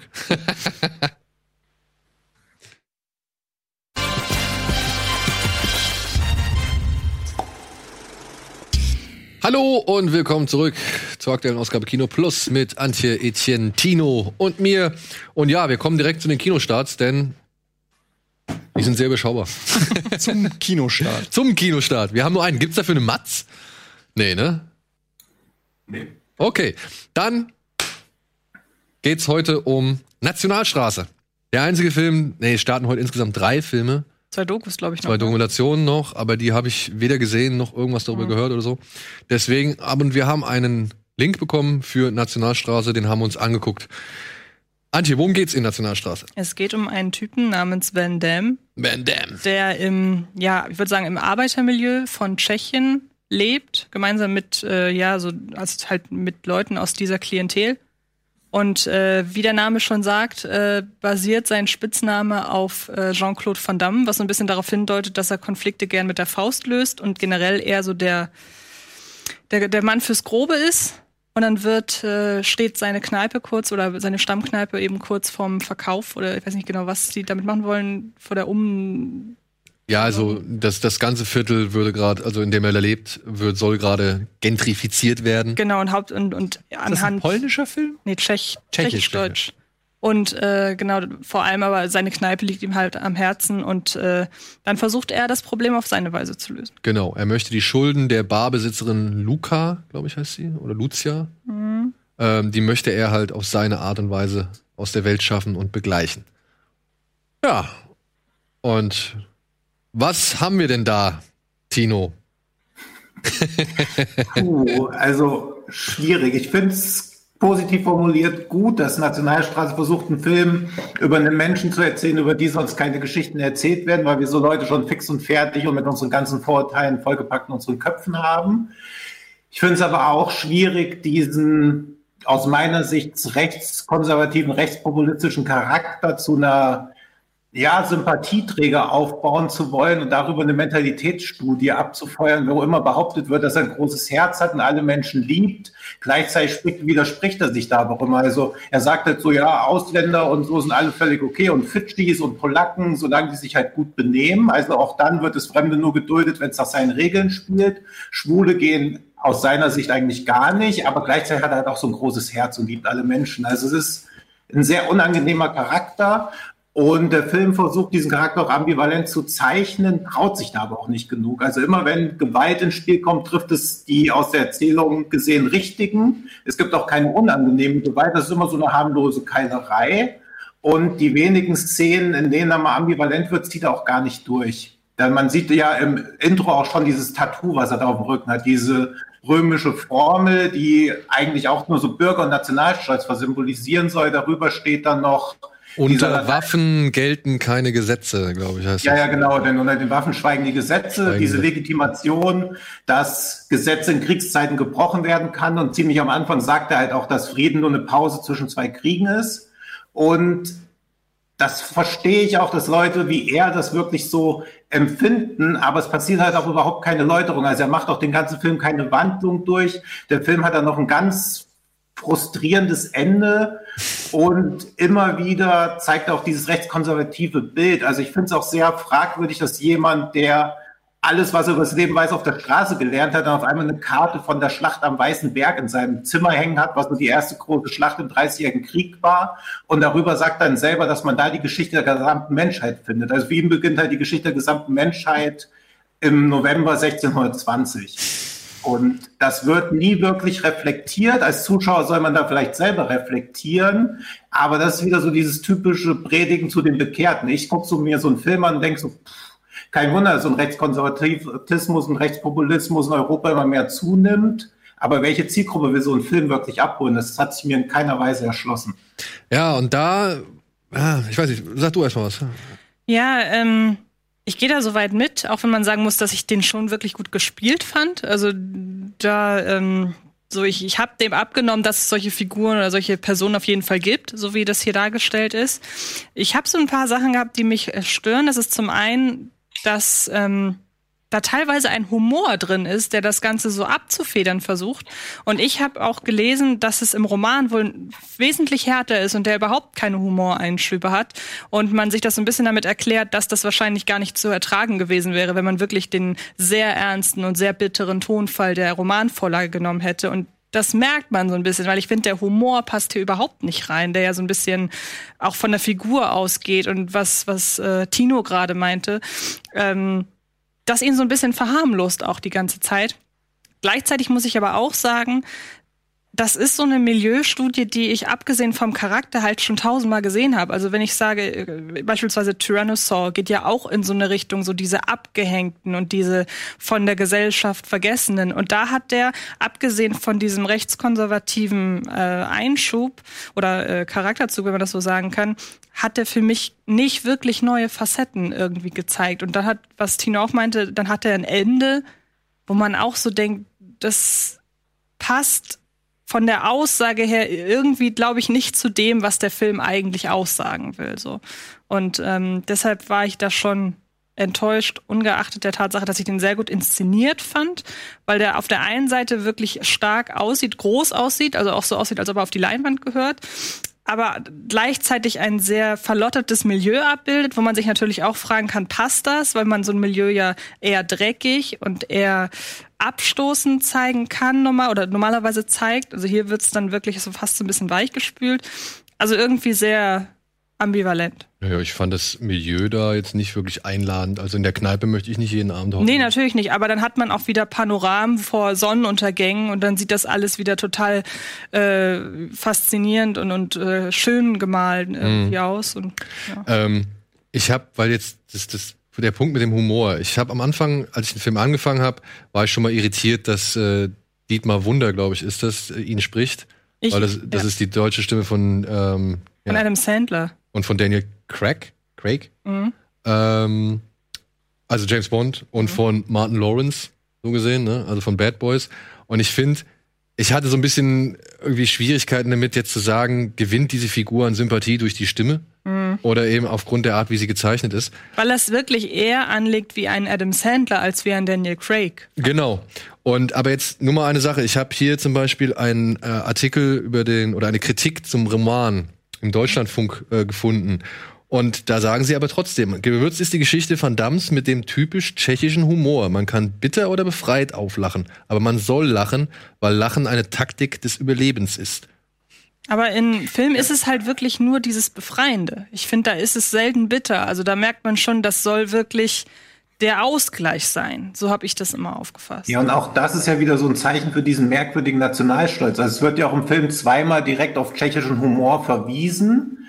Und wirklich lustig war das halt auch nicht. Also das ist ja auch eher so ein Ja, aber ist das wirklich Haha-Humor. Ja, also, aber also Entschuldigung, aber jetzt können wir doch nicht irgendwie, wenn das der wenn das wirklich ein Verständnis von tschechischem Humor ist, ja, und wenn der halt so, so bitter oder derb oder sonst irgendwas ist, wer sind wir, dass wir darüber jetzt sagen können, das funktioniert nicht, weil wir halt nicht daran gewohnt sind oder konditioniert sind. Aber wir oder? können auch sagen, dass Ja, es für uns nicht funktioniert. Für uns funktioniert's nicht, ja. Ja. Aber wenn das halt wirklich den Tonfall in Tschechien trifft, dann können wir ja nicht sagen, dass das verfehlt ja, ist. aber dieses typisch irgendwas, wann war das jemals was Positives? Also auch das ist ja so ein Festhalten von alten Werten, weil man mit dieser sich ständig veränderten Zeit nicht mithalten will oder auch gar nicht mithalten kann. Also das ist ja alles so ein Selbstmitleid. So, ja, früher war alles besser, dieser Humor. Und ich meine, der Vater sagt einmal, ja, tschechischer Dreikrampf, Knödel, Sauerkraut, Braten. Also es ist ja nicht lustig. Das, das ist, also wenn das tschechischer Humor ist, verstehe ich, warum ich so wenig tschechische Stand-Up-Comedians kenne. Ja, Also- das, das mag ja sein. Wirklich, das, das will ich auch gar nicht in Abrede stellen. Sondern nur halt, okay, vielleicht ist das halt einfach der Humor und vielleicht kommen wir nicht darauf klar. Ja, vielleicht, und da, da gebe ich euch auch recht, was ich halt so mehrfach gelesen habe, ist, dass der Roman deutlich härter und, und die Figur deutlich ambivalenter darstellt, weil er halt wirklich deutlich mehr Parolen von sich gibt, weil er ständig wohl den Hitlergruß macht und sagt, das ist ein römischer Gruß und er versteht sich als Krieger, als Römer, als der letzte Römer, der letzte Tscheche. Und auch diese Dame, der er, deren Kneipe er retten möchte, ja, die ist halt, soll halt auch deutlich herber und schlimmer, die soll halt auch ständig irgendwelche wirklich fiesen Sachen von sich geben. Also das haben sie alles schon so ein bisschen geglättet. Und Weil seine politische Gesinnung gerät ja im Mittelteil völlig in den Hintergrund. Das spielt ja irgendwie kaum noch eine nie Rolle. nach vorne Ja. gespielt, großartig, ja. Das ist mir auch aufgefallen. Aber ich habe, glaube ich, dann doch nicht so viel Haltung in dem Film drin gesehen, also in dem Film gesehen wie ihr, aber ich fand halt schon, dass der Film einem es doch relativ über frei überlässt, was man von Van Damme halten soll oder nicht. Ich fand den halt nicht sympathisch. Ich habe halt nur die äh, Bemühungen honoriert, dass er etwas Gutes tun möchte, so, ja. Und das ändert ja nichts an der, an dem, ja, an diesem doch, wie, wie, wie, wie äh, Tino sagt, erzkonservativen, äh, rechtskonservativen Bild oder diesem, diesem Image, was diese Figur abgibt.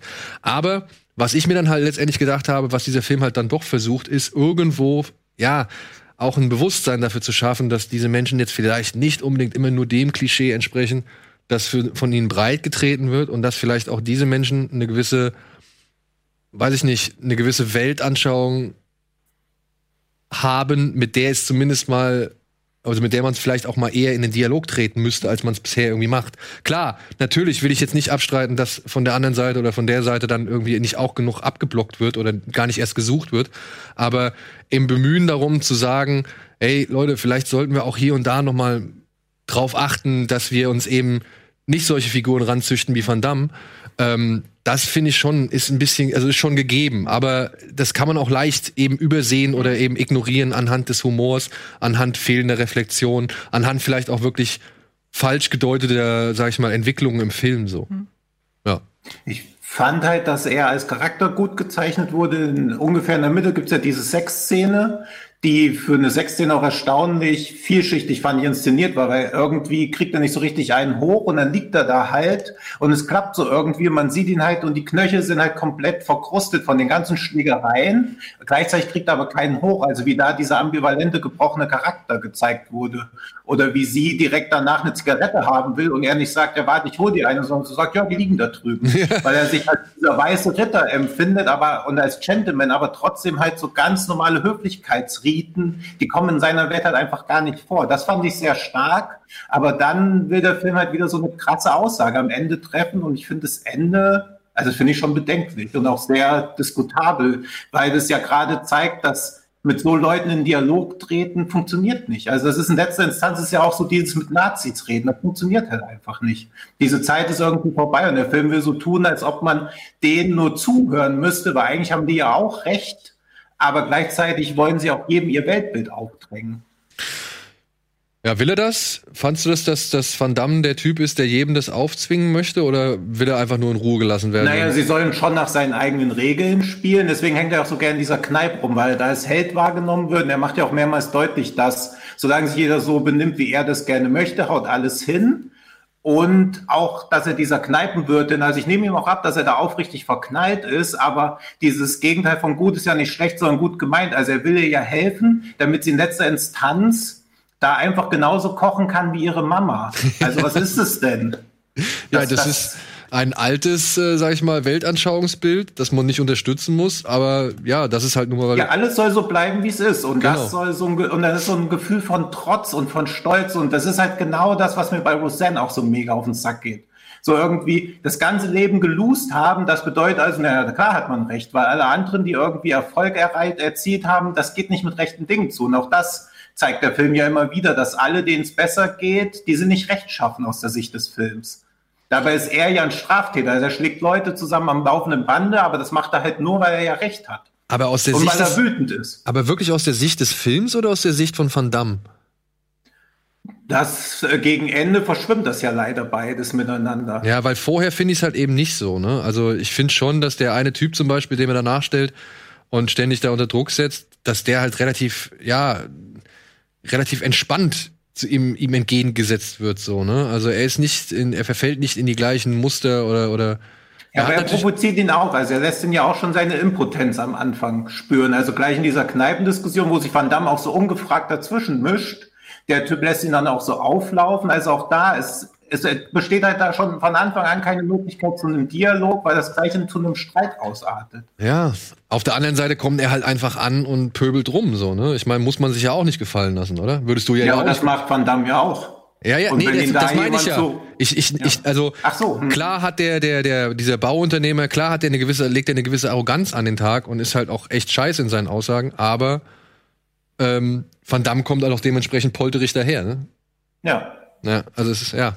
Ja, und immer mit diesem Brustton der Überzeugung. Also, und da versteht man auch nicht, wo das herkommt. Also, ich mochte den so, die ersten 60 Minuten dachte ich, okay, das ist so eine Mentalität, so eine Milieustudie, hat man zwar schon häufig gesehen, aber noch nicht aus dem Land, oder ich zumindest nicht. Aber dann verfällt er halt in diese ganzen Klischeebilder und ja, das Ende finde ich halt echt einfach nur ärgerlich. Also, sowas funktioniert halt überhaupt nicht. Und dann ist es halt auch noch mit einem Lied untermalt, dass anyone who knows what love is will understand. Und ich denke mir so, nee, eigentlich nur jeder, der weiß, was Hass ist, wird es verstehen. Also es ist dann auch noch so unangemessen sentimental und melancholisch und will ihn dann noch zu so einem Anti-Helden verklären, obwohl er halt einfach nur ein krimineller Spack ist. Aber würdest du ihn jetzt empfehlen oder nicht? Naja, ich, in dem Film wird ja noch auf einen anderen Film referenzieren. Das war auch die größte Erkenntnis von Nationalstraße für mich, dass Forrest Whitaker bei Bloodsport mitgespielt hat. Und deswegen würde ich Bloodsport nochmal empfehlen. Einer der Stattdessen. Ja. Und das Geile Ja, wusste ich nicht. Also ist mir eben, das war richtig mindblowing. und das Geile ist, es hängt sogar das deutsche Plakat von Bloodsport in seinem Zimmer. Das Ja. fand ich sehr, sehr lustig. So, gut. So viel zum Thema Nationalstraße. Ein Film, über den man diskutieren kann, wenn man denn dazu gewillt ist. Ich würde im Gegenzug übrigens äh, Tyrannosaur empfehlen. Als Der ist auf jeden Fall- deutlich Ich mit- besseren Film. Ja. Deutlich, äh, auf jeden Fall. Auf jeden Fall. Sage ich auch. Tyrannosaur. Aber ist auch schwierig, glaube ich, an den ranzukommen, ne? Ich glaube, der ist in dieser Kino-Kontrovers-Reihe erschienen. Okay. Oh, das ist schon mal gut. So, ich würde sagen, für das nächste Thema brauchen wir ein bisschen, oder ach komm, wir haben noch einen Rückblick. Komm, ich feuer mal einen Rückblick ab. Ich weiß nicht, ob du schon hingeguckt hast, welche Zeit es ist. Ich weiß, dass ein Film dabei ist, durch den ich ganz sicher weiß, welches Jahr okay, es ist. dann einmal gerne unseren Kino-Rückblick abgefeuert, bitte.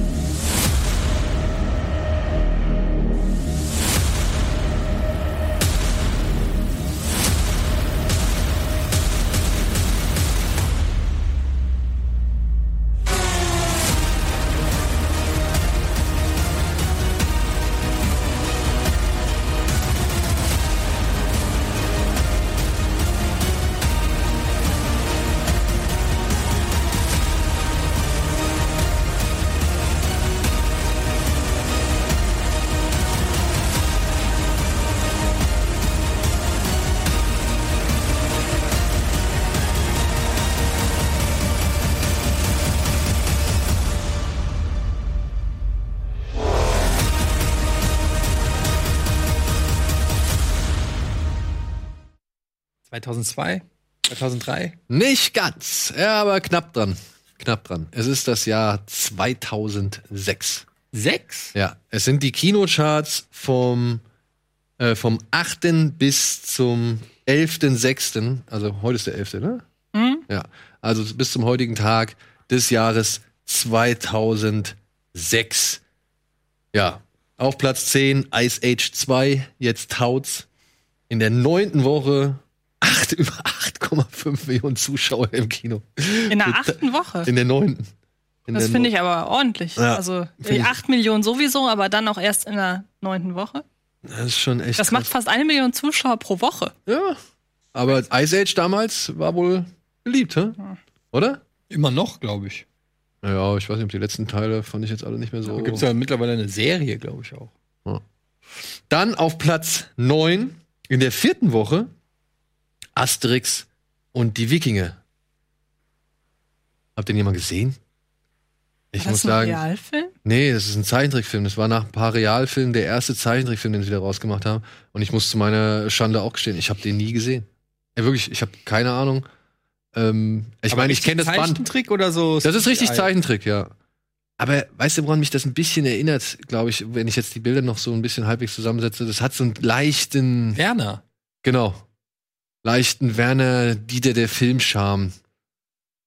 Obwohl natürlich eindeutig die Zeichnung von Uderso und Goscini und die, die Charaktere, dass die halt da drin sind. So, Ich will es gar nicht irgendwie in die gleiche Ecke stellen, aber ja, vollkommen, vollkommen ignoriert vielleicht oder, oder vollkommen vergessen, nie wahrgenommen. Hier, das ist die Geschichte gegen die, die Normannen, Mhm. Die halt den Sohn, diesen Häuptlingssohn, der so ängstlich ist, entführen, weil sie halt einen Meister der Angst suchen, denn sie haben gehört, dass Angst Flügel verleiht. Und deswegen wollen sie von dem Angsthasen, wollen sie halt, äh, ja, eben fliegen lernen und deswegen. Die Spinnen, die Römer. Die, Spinnen- Wikinger. Die Normannen. Die Normannen. Normannen. Ja, und deswegen müssen Asterix und Obelix hinterherreisen. Okay. Da weiß doch jeder, dass Red Bull Flügel verleiht. Ja, ja, ja. Auf Platz 8 in der bereits elften Woche mit insgesamt 8.500.000 Zuschauern oder über. Ähm, das Leben der anderen. Unser Oscar-Gewinner von Florian Henkel von Von. Donnersmarck. Ist Tino jetzt weg? Oder bist du noch da? Tino?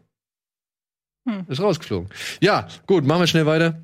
Habe ich tatsächlich, Entschuldigung, wollte kurz einen, Ja, ja, einen Satz klar. dazu sagen. Ähm, Habe ich vor einem Monat oder so mal wieder gesehen. Wir haben damals in der Schule geguckt und ähm, ich war beeindruckt, wie der immer noch funktioniert. Der ist immer noch wahnsinnig spannend und toll inszeniert. Das war doch, der hat doch den Oscar gewonnen, ne? Der hat den Oscar gewonnen, ja. Und ähm, kann man sich immer noch sehr, sehr gut angucken. Hat irgendwie tatsächlich nichts an Aktualität auch so ein bisschen verloren, was einzelne Themengebiete angeht da drin. Ja, ey, du, ich mag ihn allein. Da ist er wieder. Hallo. Hallo. Okay. Ich mag ihn. Kann nur was zu dem Asterix Wenn du dich sagen, umdrehen würdest, würdest du genauso aussehen äh, wie ähm, das äh, Schweigen der anderen. Äh, wie heißt das Leben der anderen? Weißt du, für das Poster? Ja, stimmt, stimmt. Wenn wir jetzt deinen Hinterkopf sehen. Dreh dich mal um, dann Ah. haben wir das Leben der anderen. Ja. Ein richtiger Ulrich Tukur-Schädel. Ja. Wolltest du was zu Asterix sagen? Ja, soll ich das Ende verraten, wodurch sie dann Angst bekommen? Schläge? Nee, sie sind dann bei diesem obligatorischen Wildschweinfressen am Ende und dann fängt Trubadix an zu singen und er singt ja so schlecht und dadurch erfahren sie, was Angst ist und flüchten. Ah, stimmt. Ich weiß noch, im Comic springen sie darauf hin, diese Klippe runter und knallen alle unten auf. Okay, das das Einzige, woran ich mich erinnere. Ich dachte nämlich, ich hätte ihn nicht gesehen, aber als ihr eben über Angst geredet habt. Ja. Ja, das Leben der anderen, Etienne? Ja, ich mag den sehr gern. Ich habe den nur einmal gesehen, aber ähm, fand den richtig super. Und ähm, ja, mehr kann ich eigentlich auch nicht dazu sagen. Was soll ich noch sagen? War ein guter Film. Gut. Auf Platz 7, Flug 93 von Paul Greengrass. Einer der ersten Filme, die sich mit dem, ja, mit den Anschlägen vom 11. September 2001 auseinandergesetzt haben. Fünf Jahre später. Das ist der Flug, der bei 9-11 ähm, abgestürzt ist, bevor er irgendein Target sozusagen gehittet Genau, hat. Die anderen genau. drei, seit zwei sind ja in den World Trade Center gelandet, eins im Pentagon und das vierte wurde, ähm, so sagt, so sagt es die Legende zumindest, aufgrund der ähm, Passagiere der, des gemeinsamen Einsatzes der Passagiere ähm, zum Absturz gebracht. Eine äh, ja krasse Geschichte, weil sie ja auch auf Tatsachen oder zumindest auf einer wahren Geschichte basiert und ähm, den, ich habe mir den angeguckt, aber ich muss den auch nicht noch mal sehen. Das ist, ich finde das nach wie vor alles sehr beklemmend, äh, alles um dieses Thema rum, weil das halt auch so ein so ein Ding war, was ich sehr präsent als äh, junger Mensch miterlebt habe am Fernseher. Und ich mag diese, weiß ich nicht, so aus echten schlimmen Ereignissen dann Filme gemacht werden, die einem das noch mal richtig realistisch vor den Augen, so wie auch Hotel Mumbai oder wie der heißt. Also ich kann mir das nicht geben. Das ist mir irgendwie, weiß ich nicht, nimmt mich sehr mit immer. Ja. Vor allem, weil auch Paul Greengrass das da ja so schon fast wie so eine Dokumentation Ja. inszeniert hat. Also mit seiner schon halt eher wackeligen und Handkamera und diesen ganzen grobkörnigen Bildern. Aber ich fand den damals schon intensiv, aber ich habe auch nie wieder die Lust verspürt, mir den nochmal anzuschauen. Du? Jein, ähm, ich habe den vor fünf, sechs Jahren mal geguckt und habe nicht zu Ende geschaut, weil ich den sehr lang und sehr sperrig fand tatsächlich. Also ich habe den nicht in der richtigen, das war nicht der richtige Zeitpunkt, um den zu gucken. Okay. Und seitdem habe ich auch nicht wieder den Drang verspürt, den mal zu Ende zu gucken. Es gibt ja auch nicht wie bei der Titanic eine Liebesgeschichte. Das wäre, glaube ich, auch falsch. Oh, warum? Dann wird es ja noch tragischer. Ja, aber bei der Titanic, ich glaube einfach dadurch, dass das so weit weg ist von uns, äh, ist es okay. Da kannst du einfach so eine Liebesgeschichte noch dazu deuten und dann wird die ka eigentliche Katastrophe wird so ein bisschen aufgefangen. Aber stell dir mal vor, an, an Bord dieses Flugzeugs hätte sich jetzt auch ein Reicher äh, oder ein Armer in eine Reiche verliebt oder so. Das wäre doch eigentlich eine ganz schöne Geschichte so am Rande. Nur, dass halt keiner überlebt. Aber nimmt das den Fokus nicht von der. Katastrophe? In Echtzeit, stimmt. Ja, genau. Nimmt das den Fokus nicht von der Katastrophe Wie dann? war es denn bei Titanic? Da war es auch so. Es hat auch den Fokus von der Katastrophe genommen. Man kann es ja zweiteilen. Erste so wie bei Titanic. Erste Hälfte Love Story, zweite Hälfte Hm. Katastrophenporn. musste aber, glaube ich, schon vor dem Flug ansetzen. Weil ich glaube, so lang war der Flug nicht. Ja. Naja. Aber ich glaube, wir sind uns alle einig, dass reale Katastrophen noch mit einer Liebesgeschichte angereichert werden. Das müssen. auf jeden Fall, ja. Hm, Ja. Gut. Apropos Liebesgeschichte, zu der kommen wir gleich, denn da kommen wir nämlich zu allen Liebesgeschichten, die es jemals gab, alle in einem Film, aber das erst nach der Werbung.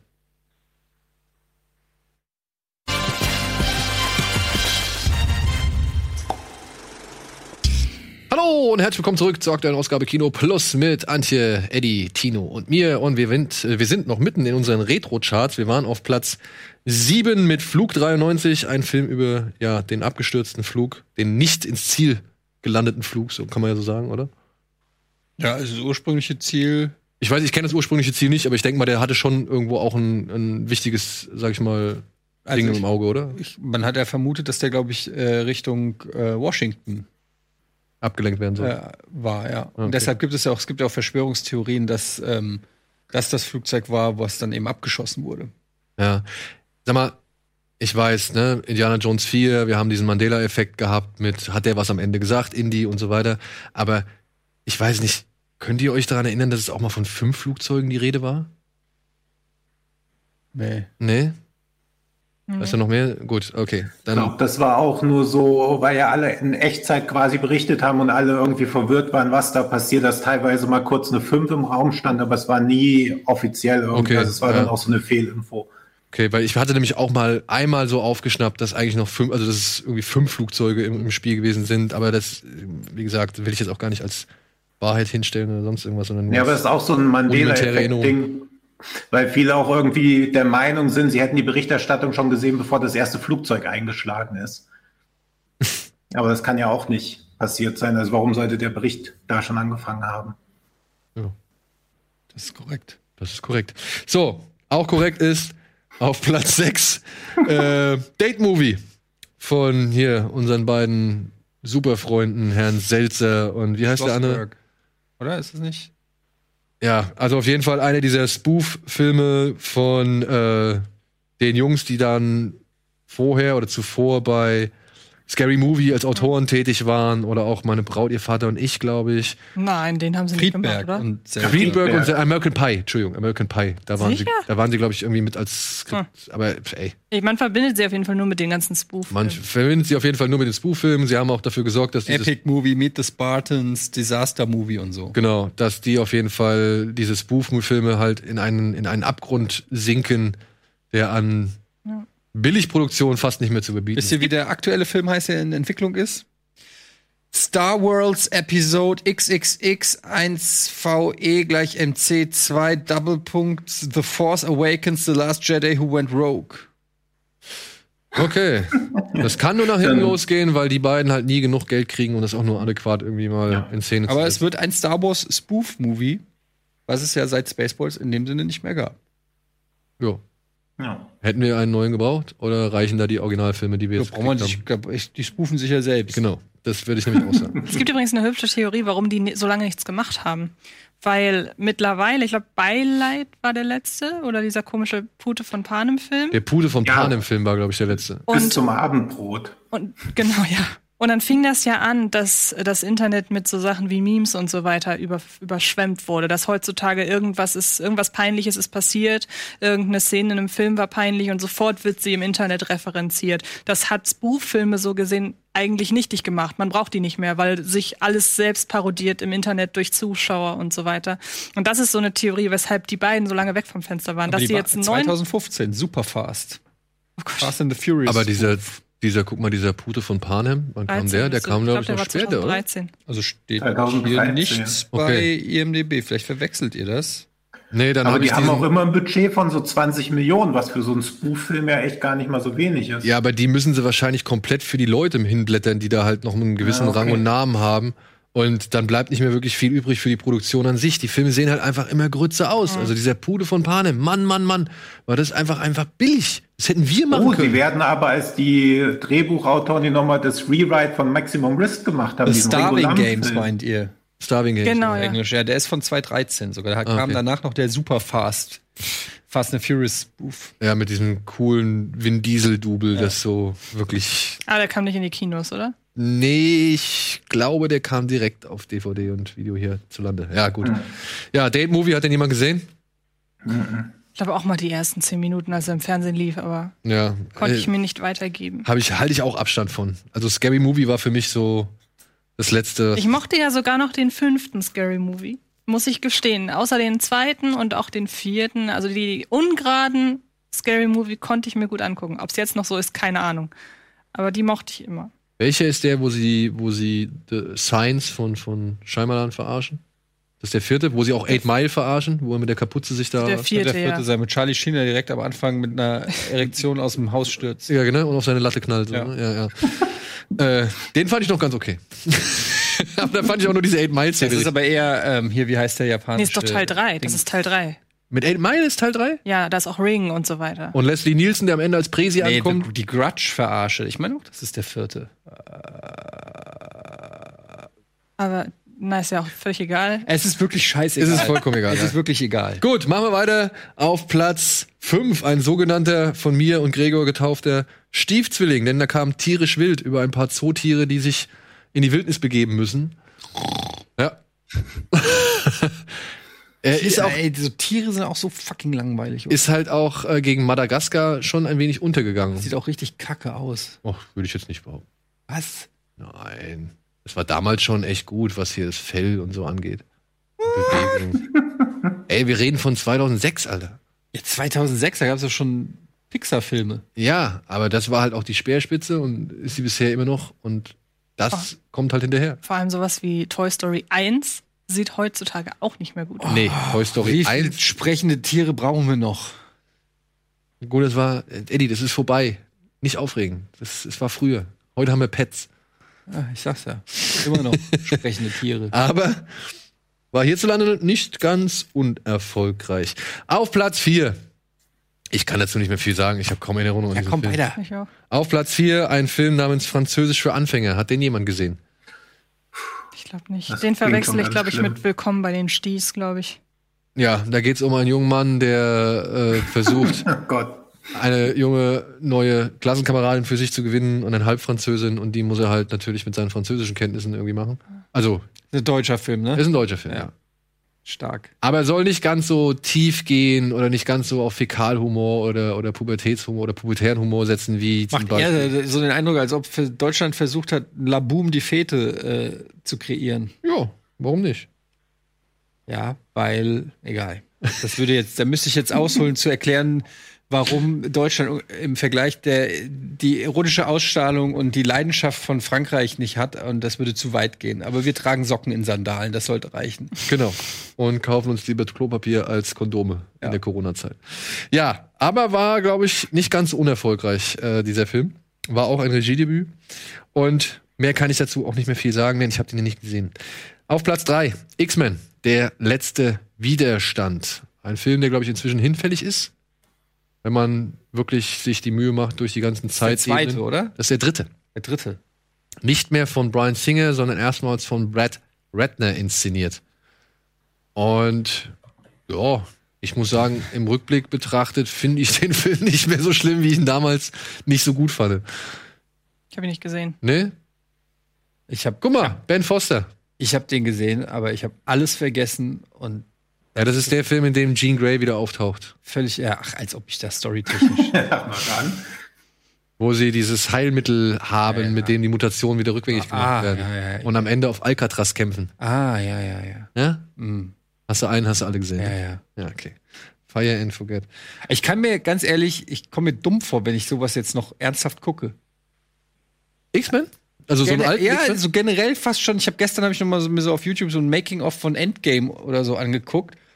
Und da ist mir erstmal aufgefallen, was für ein Quatsch das ist. Also, das ist nämlich zum ersten Mal aufgefallen, aber man denkt halt wirklich so, sag mal, wie willst du denn als erwachsener Mann das ernst? Also, das ist ja so ein, das ist alles so ein Quatsch. Das ist wirklich so, diese ganzen Superheldenfilme, die sich so ultra ernst nehmen. Ja, ich weiß, ich motze immer, dass die Filme sich nicht ernst nehmen. aber ja, ich kann das auch nicht so gut erklären, aber es ist einfach alles so quatschig. Guck dir mal Bahubali an und dann sag mal, ob da ein Unterschied besteht. Nein, ganz ehrlich will ich nicht. Ne, Guck einfach nur mal Aber es 10 ist rein. besser als Endgame. Macht es mal. Ich weiß nicht. Das, der, ich war einfach auch so geschockt wahrscheinlich bei dieser Endgame.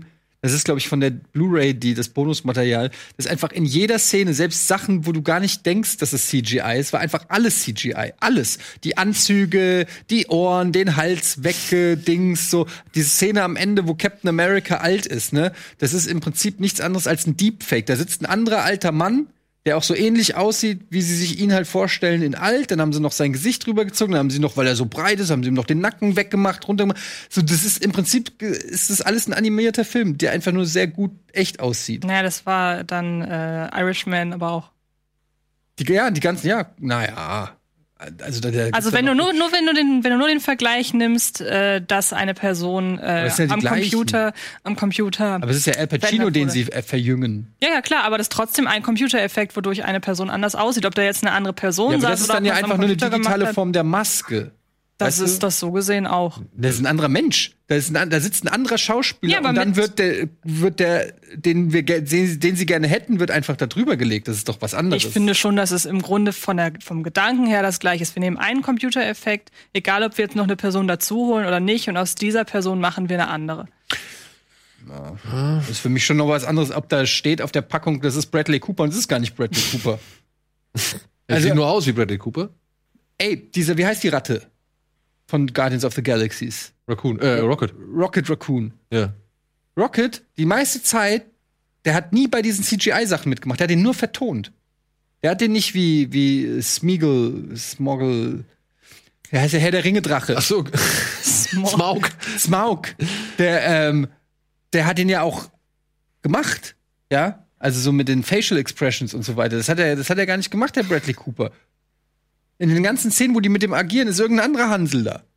Ich dachte, ja, und ich zahle mein. Kinoticket, weil da drauf steht, da ist Bradley Cooper dabei. Als Ratte. Du hörst halt nur. Oder Waschbär oder was auch immer das ist. Katze. Katzenmensch. Das ist halt Zeichentrick, also es ist wie bei Toy Story. Ja. Also, So alles getrickst. Die, Ja. gibt, die gibt es gar nicht in echt, die Helden da. Ja, den, den Waschbären gibt's nicht, ne? Die haben den Tor in diese Fettsuit gesteckt bei Endgame. Und dann haben sie die Fettsuit nicht zugekriegt und haben den Reißverschluss digital rausgemacht. Also, Henry Cavill hatte sich auch nicht rasieren können. Sie haben seinen Bart digital weg. Aber weißt du, was mal machen kannst? Du kannst dir mal das Making-of von Gone Girl anschauen. Und da wirst du wahnsinnig überrascht sein, dass auch auch da wahnsinnig viel CGI Oder ist. Ja, die ganzen Sachen, die ganzen Kulissen, Berge, jede, jede, jede Blumenvase, die irgendwo in der Küche steht, wird Ja. nachträglich reingemacht. Dann bist du so. total desillusioniert. Das ist irgendwie, weiß ich nicht, oder? oder irreversible. Ja, irreversible. Irreversible? Alter, der Anfang. Ja. Mit Der dem, Anfang ist richtig krass. mit dem Feuerlöscher. Mit dem Feuerlöscher. Das ist eine Mischung aus Digitaleffekt, aus Puppe und aus Menschen. Ja, ich habe ja nichts generell gegen, gegen Digitaleffekte, nur wenn irgendwie. Ach, ich weiß nicht, vielleicht sollte man diese Making-ofs nicht sehen. Das ist so desillusionierend, wenn du siehst, die sitzen da alle irgendwie in so einem Greenscreen und äh, da ist nichts von dem, was du letztendlich als Film siehst, ist wirklich da. Noch nicht mal der Mensch. Ja, es stimmt, aber ich weiß noch, dass ich vor den ganzen Saw-Filmen immer erst das Making-of geguckt habe. Das macht bei den Fallen dann gar keinen Sinn mehr, weil man genau weiß, ey, das ist keine Spritze, das sind alles. Äh, Aber vielleicht wolltest du dir einfach den Schrecken dadurch nehmen. Oder nicht mehr ganz so. dass Ich es glaube, das wollte ich nicht. Nee? Ich habe, nein. Naja, egal. Gut, komm. X-Men, letzte Widerstand. Wie gesagt, Und Captain Marvel, ganz ehrlich. Was macht die denn da? Wollen wir jetzt ehrlich Endgame nochmal auseinandernehmen? Nee, weil da gibt's ja diese Szene, wo die ganzen Frauen zusammen eine Szene haben, ne? alle Marvel-Frauen zusammen. Ja, So, da, da landet ja dann auch, wie heißt sie, Pepper Potts ja, im Iron Man-Kostüm plötzlich. ja. Heißt Rescue. Das ist so also ein Scheiß. Aber es ist halt Comic-Vorlage. Das ist das Standardargument von jedem Comicbuchfilm. Es gibt einen Comic, wo das aber so ist. Damit wird alles gerechtfertigt. Der größte mit. Man hat in 22 Marvel-Filmen nicht einmal Pepper Potts im Iron Man-Suit gesehen. Ja, das ist ein Versäumnis der Filmdrehbuchschreiber. Aber es ist jetzt nicht ein Versäumnis, also beziehungsweise es ist kein Fehler, dass sie in diesem Anzug da drin ist. Naja, wenn du nur die Filme guckst, schon. Ja, aber du guckst ja die Filme, weil du eben halt Fan der Comics bist. Nee. Also, Das- naja, okay, Moment, Moment, Moment, Moment. Es gucken auch sehr viele Menschen diese Filme, weil sie eben die Ich Comics glaube, kennen. da bist du in einer Bubble gefangen. Ich behaupte, Ja, vielleicht ein Prozent. 80, oder so. 90 Ein Prozent gucken, Das gucken das ich bei den Filmen und die kennen Sonst die hätten die ja niemals diese Zuschauerzahlen, wenn das Ja, ist. ja, ey, mir ist schon bewusst, dass da deutlich wichtiger ist, dass da ein Tony Stark beziehungsweise ein Robert Downey Jr., ein Chris Hemsworth und was weiß ich äh, präsent sind und was und, und diese Leute spielen und keine Ahnung. Und ich will auch nicht behaupten, dass der Anteil an Comiclesern der signifikante Anteil ist, der diesen Film zum erfolgreichsten Film aller Zeiten gemacht hat. Ich sage nur, das sind halt Nots und Hinweise und Verweise auf die eben Vorlagen, mit denen sie halt schon die Leute, die das kennen, irgendwie zufriedenstellen wollen und machen denen Sinn keinen Fehler. Das Versäumnis ist halt nur, wie sie diese Figuren installieren und wie sie sie aufbauen. Das ist ein Versäumnis, das haben sie nicht gemacht. Gebe ich dir recht. Aber die Leute kennen doch auch nur die Figuren. Also ich habe doch auch keine Spider-Man-Comics gelesen. Also Avenger hat in Deutschland, weiß nicht, 5 Millionen Zuschauer, ein Prozent davon sind 50.000. Also als ob diese Comics 50.000er Auflage hätten und jedes Woche wird dieser Comic 50.000 Mal gekauft. Das ist doch eher so eine sporadische Kenntnis, weil man das irgendwann mal irgendwie gelesen hat. Also ich glaube nicht, dass man das voraussetzen kann. Was aber, glaube ich, auch nochmal für eine komplette Sendung reichen würde. Aber jedenfalls finde ich auch, die Filme müssen so sein, dass ich sie verstehen kann, ohne dass ich irgendwie noch Sekundärliteratur lesen muss. Wie gesagt, ich glaube ja auch, dass das äh, Comics gibt, wo das alles ist. Nur als Zuschauer sehe ich, dass offensichtlich jeder Iron Man sein kann. Der, du, Ja. Alles, was es dafür braucht, ist, du musst einfach nur die Rüstung anziehen. Das sage ich ja auch. Und Ja. das ist doch einfach, das ist doch Ja, nicht mal- nicht mal das, nicht das mal ist so, das. wie wenn jeder Batman sein kann. Das ist nicht mal das. Ich finde sogar noch, es geht noch sogar, sogar weiter. Beim dritten Iron Man, das ist das, was mich am dritten Iron Man echt am allermeisten stört, dass er am Ende nur da sitzt und irgendwie seine Fernbedienung benutzt, um halt seine Armee an Iron Man Einzügen in die Schlacht zu schicken. Ja. Weißt du, warum macht er das denn nicht die ganze Zeit? Also warum macht das denn nicht den Rest des Films, also der Rest der restlichen Filme über? Er muss einfach nur zu Hause hocken, hockt an seiner Computerzentrale, kann ja eh alles gleichzeitig machen, zack, zack, zack. Muss sich doch gar nicht mehr selbst in den Kampf begeben. Es entzaubert die Figur total. Genau. Ex- Das meine ich. Aber, Ja, aber das ist ja auch oft in Filmen, dass es eine so eine übermächtige Waffe gibt, die dann aber trotzdem nur einmal genutzt wird. Bei Pacific Rim ist das doch auch, dass sie so eine mega krasse Waffe haben, die in der Mitte des Films einmal kurz benutzt wird und danach nie wieder, weil die, die ganze Spannung aus dem Film raus wäre. ja, Todesstern halt. Deshalb ist es ja auch Ja, so das geil, sowas, dass am. Ende von, äh, wie heißt der letzte, der Neuner? Rise. Rise of Rise of the Skywalker. So, äh, plötzlich jedes, jeder Sternzerstörer äh, eine Todessternknarre hat. Ja. Einfach mal so. Nachdem alle Filme davor handeln, dass sie diese eine Waffe bauen. Diese eine Waffe. Und dann hat jeder alles, alles, ach, hör mir auf, ich geh jetzt kurz raus. Dieses absolute Macht. ganze Star Wars-Scheiße macht mich einfach nachträglich auch wirklich fertig, Leute. Ja, und deswegen will ich jemanden sehen, der zwischen den Hörnern von einem brennenden Bullen reitet, weil ich mir da gar nicht diese Gedanken drüber machen muss. Zumal- Da denke ich mir einfach, ja, das ist Quatsch und Ja. deswegen kann ich es genießen. Wir haben noch nicht mal über. Der, es kam noch nicht mal ein Star Wars-Film in den Charts. Wieso redest du dich denn immer in eine Ecke, wo dann Star Wars eine Weil das für mich, spielt? hier, Antje, das ist auch für mich hier ein bisschen Therapie sitzen. ihr, redet, ihr redet eine halbe Stunde über irgendeinen tschechischen Gangsterfilm, den keiner von euch mag. Aber die, die wirklich wichtigen Themen, die darf ich wieder nicht ansprechen. Wer hat denn gesagt, dass du es nicht ansprechen darfst? So, Oh, jetzt sind wir wieder bei 365 Tage. ja, da, da schließt sich der Kreis. Wollen wir kurz noch. Wir wollen mal über das Ohm-Remake, oder ist das nicht drin? Doch, wir reden über von, von Eddies Antichrist zu dem Antichrist von John Moore, der hier das Omen. dumme Idee. Eine super dumme Idee. Auf die Lippen geklebt. Ah, das war super dumm. Mit diesem krassen Panzertape. Jetzt weißt du, wie sich Brazilian Waxing anfühlt. Das wusste ich schon vorher. Er ist nämlich, ne? Zweites Standbein und so. Ähm, das Colt Omen Sievers hat sich übrigens jetzt ein drittes Standbein aufgebaut. Colt Sievers? hat sich ein drittes Ja. Standbein aufgebaut. Jetzt lach. Standbein. Ja, alter Gag von Fabian Käufer und mir. Nochmal eine Reminiszenz einbauen. Und meine Lippen brennen. That's what she said. Nein, das hat die Stewardess im Flugzeug von 365 Tagen gesagt. Ja, so.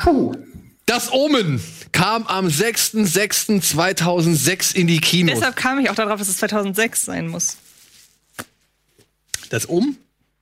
Der Club in Frankfurt. Es wurde da nicht gemacht. oh, man merkt, das ist das Ende der Sendung. Jetzt wird's albern. Aber was im am Omen? Äh, nee, das war, weißt du, das ist doch nicht meine Musik. War auch vor meiner Zeit. Aber Es es hieß gab dann diese, irgendwann die Box, glaube ich, später noch. Oder es gab diese legendäre Abschlussparty auf der Straße noch vorm Oben. Super. Da Ja. war ich. Da warst du? Ja. Oh, cool. Ich war bei der Oben-Abschlussparty und auch bei der Dorian Gray-Abschlussparty. Bei der Dorian Gray Abschluss- 60 habe ich nicht. U60, nee, habe ich auch nicht. du so ein kleiner Techno-Hase, Tino, oder was? Ja, Das immer noch. Immer noch. Ernsthaft, das wusste ich gar nicht. Ja. So richtig mit diesen schwarzen Hosen, mit den Seitentaschen und den Bändeln dran und diesen. Ja, eher so diese ganzen Tarn-Camo-Sachen. Ach, und auch so eine Bauarbeiterweste und so ein Kram? Nee, das hatte ich leider nicht. Ich hatte immer diese Terror Worldwide Pullis an, um jedem zu zeigen, wie hart ich bin. Alter Schwede. Ja. Er Naja. war nämlich letztens bei Atari Teenage Riot und hat mir schöne Bilder davon Ja. geschickt. Ach, wie süß. Tino ist nämlich ein guter, der macht nämlich hier auch schön Hardcore-Baller. Wir waren bestimmt alle zusammen gleich, zeitgleich im Dorian Gray, nur ich war im kleinen Hip-Hop-Laden und hab mit dem Kopf genickt, super cool, und ihr seid voll abgegangen. Das könnte sein. Warst du, warst du ähm, bei der, wie hieß die So jeden Freitag. nächste Haltestelle ähm, Konstablerwache Konstablerwache. Party?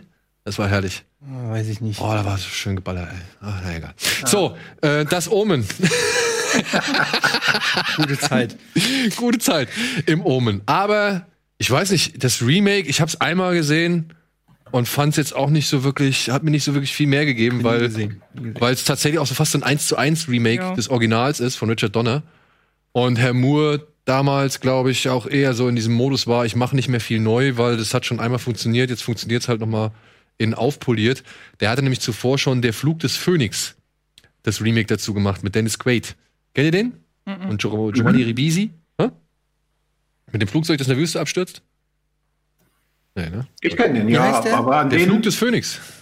Klassiker, Ja. uralter Klassiker, Ja, lief damals im, im, im Sommerkino im ZDF und wurde dann halt nochmal neu aufgelegt mit Dennis Quaid, Giovanni Ribisi. Ich Stimmt, glaube, wo man für 20, 30 Mark angerufen hat, damit er wirklich kommt. Dann haben sie trotzdem so 78,2 Prozent gehabt, weil man wahrscheinlich der Einzige war, der angerufen hat. ja, Ja. obwohl ich habe bei Old Shatterhand damals dreimal angerufen, weil ich wollte ganz sicher gehen. Ja. Ich wollte ihn unbedingt sehen und habe festgestellt, der war nicht so geil. Aber gut. Das Omen, das Original kennst du? Ja, ich kenne beide. Ja. Und Also- ich muss sagen, beim, ja klar, das Remake gibt nicht viel mehr her als das Original. Der hatte aber, finde ich, einige ganz angenehme so Albtraumsequenzen, finde ich. Also es waren so zwei, drei, die dauerten auch nicht lange, aber die fand ich ganz, ganz ordentlich.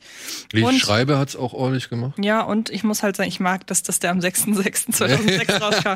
Das sind halt, finde ich, wirklich nette Ideen in so einem Filmmarketing, dass man das einfach macht. Und Ja. ja. Ja, ich fand, das Ich ist jetzt auch kein, auch, ja. ist jetzt auch kein Sch- als gehört nicht zu den schlechtesten. Ne? Nein, wenn man nein, dagegen ein, wenn man dagegen sowas hält wie das Freitag der 13. Remake, dann schneidet der doch deutlich besser. Ja, ja, ja. Vor allem mit dieser Tunnel-Erklärung. Das ist alles so ein. Ah, Ich finde auch, dass er eins der schönsten Easter Eggs in so einem Horrorfilm hat, weil es gibt ja dieses Kindermädchen, was von Mia Farrow gespielt wird. Genau.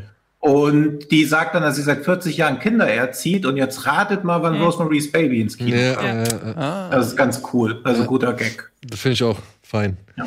So, damit wären wir bei Platz 1 angelangt. Es war eigentlich keine Frage, dass dieser Film direkt äh, ein Erfolg wird oder ein Hit wird.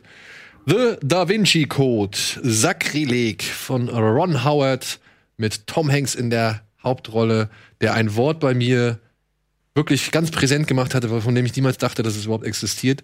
Symbolologe. Ja, basierend auf dem Erfolgsbestseller, Erfolgsbestseller ist Quatsch, aber basierend auf dem Bestseller von Dan Brown. Hm. Ja. Ähm, ich finde, das ist solides Kino-Entertainment. Ich jetzt mal weit aus dem Fenster, aber das ja, was denn? Das ist natürlich jetzt nicht super smart oder so, aber das hat alle Ingredienzien, die du brauchst, damit es, damit du sagst, da geht irgendwie, da gehe ich als Pärchen irgendwie rein und hab irgendwie zwei Stunden. Das gefällt, das ist irgendwie harmlos, das gefällt irgendwie allen, da ist alles irgendwie dabei, ist ein bisschen Action, ein bisschen Rätsel, ein bisschen Mystery. Da ist Tom Hanks dabei, der funktioniert sowieso immer. Gute Schauspieler, solide Direction, ähm, eine super beliebte Vorlage. Ähm, ja, das ist, könnte, würde ich sagen, so ein Guilty Pleasure. Ich habe aber auch die Bücher gelesen. Alle? Ne, ich habe Dan, äh, ähm, den Da Vinci Code, Illuminati und äh, Inferno? wie bitte? Inferno? Was ist der dritte? Inferno? Hätte sie Meteor auch mal die gab's noch? Bücher zu Endgame lesen sollen. Die Comicbücher. Ja. Ähm, nee, ich glaube, ich, glaub, ich habe nur die ersten beiden gelesen. Ähm, das ist natürlich aber auch im Buch schon großer Quatsch, ne? Also, Ey, im Buch, also ich finde, ich habe ich hab ja nur das Illuminati gelesen und ich finde aber, da merkt man halt, der hat so mit einem Auge Richtung Hollywood geschielt. ja. Das, die das, sind so geschrieben, dass man sie verfilmen kann. Ja. Aber was ich daran mag, ist diese ganze äh, man, also wäre jetzt übertrieben zu sagen, man lernt viel, aber es geht, dreht sich natürlich schon viel über ähm, den Vatikan und wie weiß ich nicht, wie die Kardinäle dort leben, was die so machen und so weiter. Und das ist schon, das hat schon auch so einen gewissen, ich finde das schon auch nicht uninteressant, alles so diese ganzen weil diese ganze Zeit da auch bei Assassin's Creed mochte ich das, bei Assassin's Creed 2 und so, diese ganzen Da Vinci-Geschichten und Michelangelo und was die gemalt haben und ob die da nicht irgendwelche Sachen noch eingebaut. Ich finde, das ist schon Stoff für, für, für Abenteuerquatsch. Genau, für Abenteuerquatsch, den man halt nicht unbedingt ernst nehmen sollte. Es Ja. wird halt schwierig, wenn du halt anfängst, dir raus irgendwelche Weltanschauungen zu basteln, die dann irgendwie. Ja, ja, macht das. Wie heißt der, der, Koch? Ähm, Ja, gut. Also, wir können jetzt nicht Attila Hildmann äh, dafür nehmen, ob, ob also, ne? Außerdem die große Frage. Ja, aber damit ging's los. Mit solchen Quatsch. Ja, aber die Statuen sind ja nicht per Zufall angeordnet. Und das V ist auch nicht umsonst in dieser Wenn Freske. du die ne? alle miteinander verbindest, äh, das- genau, da hast du irgendwann einen Kreis. Ja. Da Vinci Code?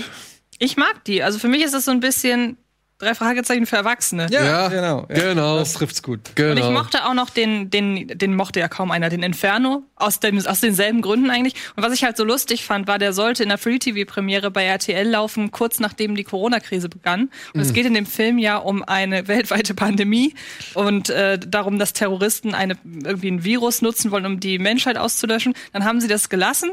Und offenbar ist jetzt alles okay, denn letzte Woche Sonntag lief der dann in der Free- Free-TV-Premiere. Lief eigentlich schon wieder Dings, wie hieß der mit, ähm, meine Güte, Dustin Hoffmann? Outbreak. Outbreak. Lief der mal im Free TV in letzter. Zeit?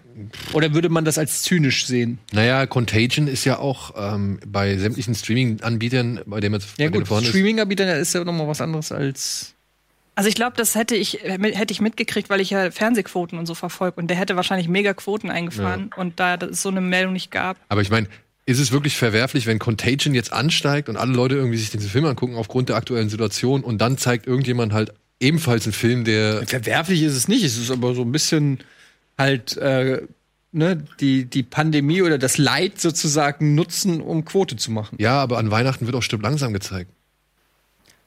Da wird aber auch nicht der Weihnachtsmann. Aber Weihnachten ist ja auch kein Leid. Nee, Weihnachten ist kein Leid, aber ich meine, findest du es nicht dann auch deplatziert? Ich meine, es spielt an Weihnachten. Ich würde auch immer sagen, es ist ein Weihnachtsfilm, aber ich weiß nicht, es ist ja jetzt nicht, der, der Film war ja jetzt, was war, also, was war zuerst da? Ein Virus oder der Film? Jetzt wird's langsam, kann ich dir nicht mehr so ganz folgen, ehrlich gesagt. Aber wenn jetzt, weiß ich nicht, irgendwo ein Krieg ausbrechen würde und RTL würde, weiß ich nicht, weil irgendein Krieg in Vietnam ausbrechen und die zeigen Platoon zur besten Sendezeit, das hätte doch ein Geschmäckle, oder nicht? Ein bisschen, ja. Hätte Ja. es auf jeden Fall. Ja, und so, also deshalb. aber also, ich sage, das hat genauso sehr ein Geschmäckle, dass Leute so viel Contagion gucken. Ja, aber das ist noch mal was anderes, weil die freiwillig einfach durchs Archiv gehen und gucken, was ist da. Und dann äh, ist das noch mal eine individuelle Sache. Du suchst dir das selber aus. Wenn RTL oder ZDF oder wer auch immer sagt, so, ey Leute, guckt mal hier. Das interessiert, das geht uns doch gerade alle. Also weiß ich nicht. Ich Wenn es schief geht, ist es so. Aber also, hast du halt immer noch die Freiheit einzuschalten oder nicht? ja, aber die, die Motivation dahinter geht ja von dem Sender dann im Prinzip. Aber naja. Angreifbar, auf jeden Fall. Sage ich auch nichts gegen. Gut. Wir sollten eigentlich schon längst in die Werbung gehen, ne? Ähm, was haben wir noch übrig? Das war ja Platz eins. Ja, nee, äh, Ach so, an Rest- Zeit. Sollen wir noch in die Werbung gehen? Ja. Wir gehen noch mal in die Werbung.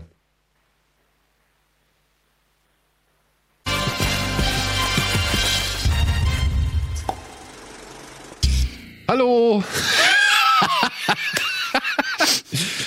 Hallo, mein Name ist Etienne Jangeli. und Jetzt sind wir im letzten Teil von Kino Plus und es ist irgendwie alles nur noch langweilig und jetzt deswegen gucken wir uns einfach ein paar Trailer an.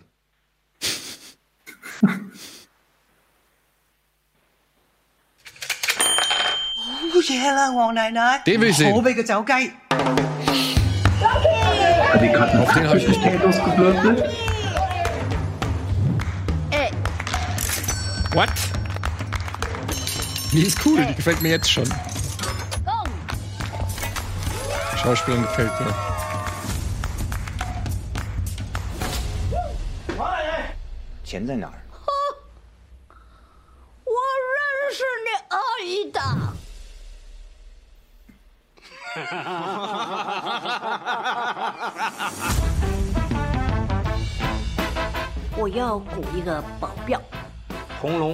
Buschhausen.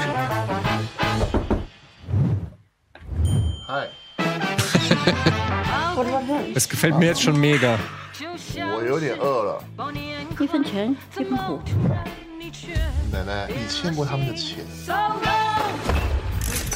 Ich guck nicht weiterhin, ich will nicht mehr sehen. Hast du ihn schon gesehen? Chino? Leider noch nicht, aber habe ich auch auf der Liste. Hab ich auch Wie heißt der Grandma Wong? Lucky Grandma. Lucky Grandma. 为什么这个乱七八糟的东西总是发生？ Spectral, das war okay. 你个榴莲运艺仲系好㗎。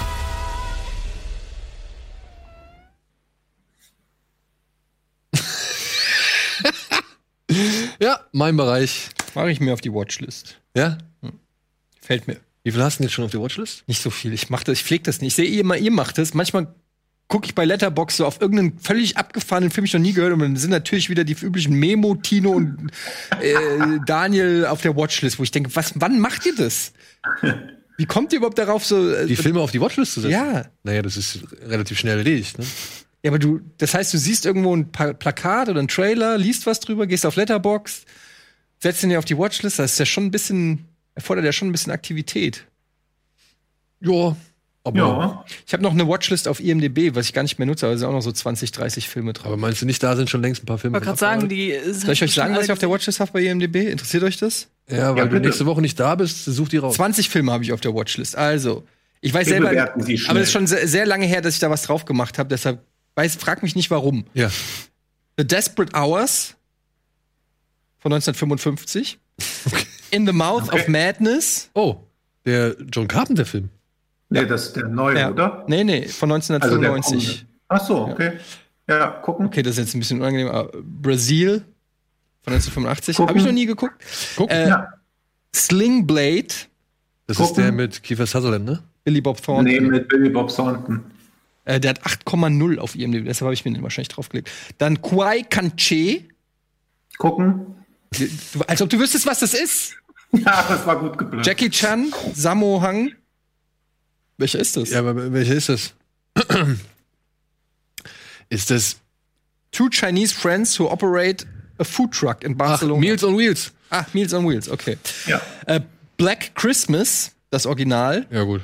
Den, Den Ja, habe ich, den, den hab Ja. ich sogar schon gekauft. Der ist noch verschweißt bei mir im DVD-Regal. Wir haben das Remake letzt, zuletzt Ich gesehen, habe ne? neulich alle drei gesehen. Also bevor wir das Remake, das Remake Remake gesehen Remake, Remake. habe ich auch ist das furchtbar. Original gesehen. The Howling, Howling.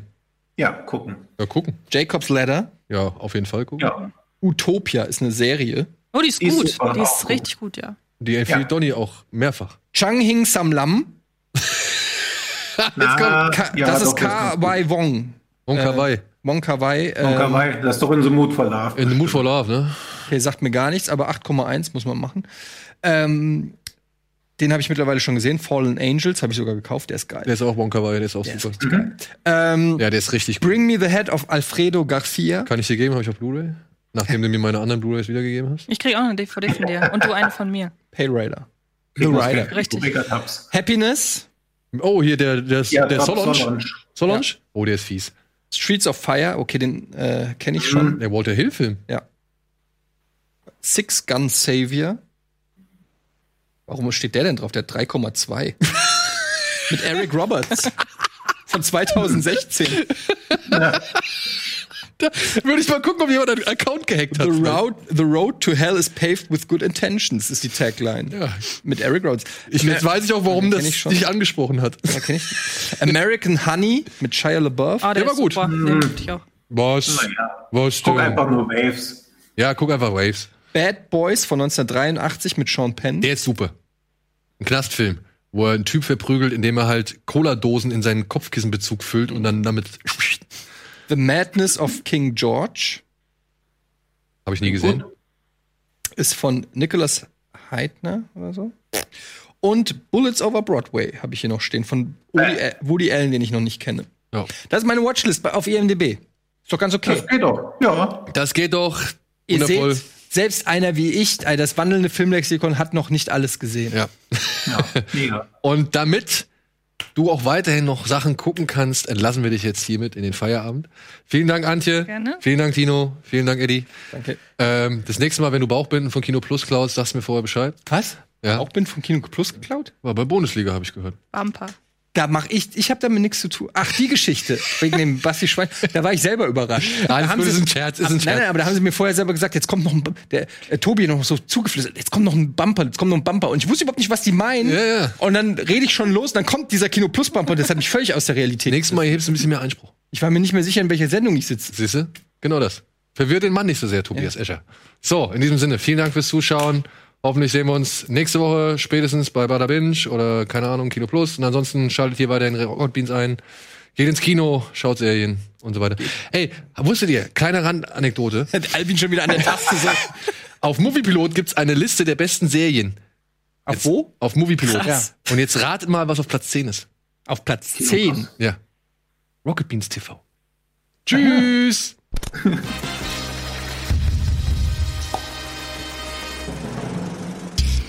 Diese Sendung kannst du als Video schauen und als Podcast hören. Mehr Infos unter rbtv.to/kinoplus.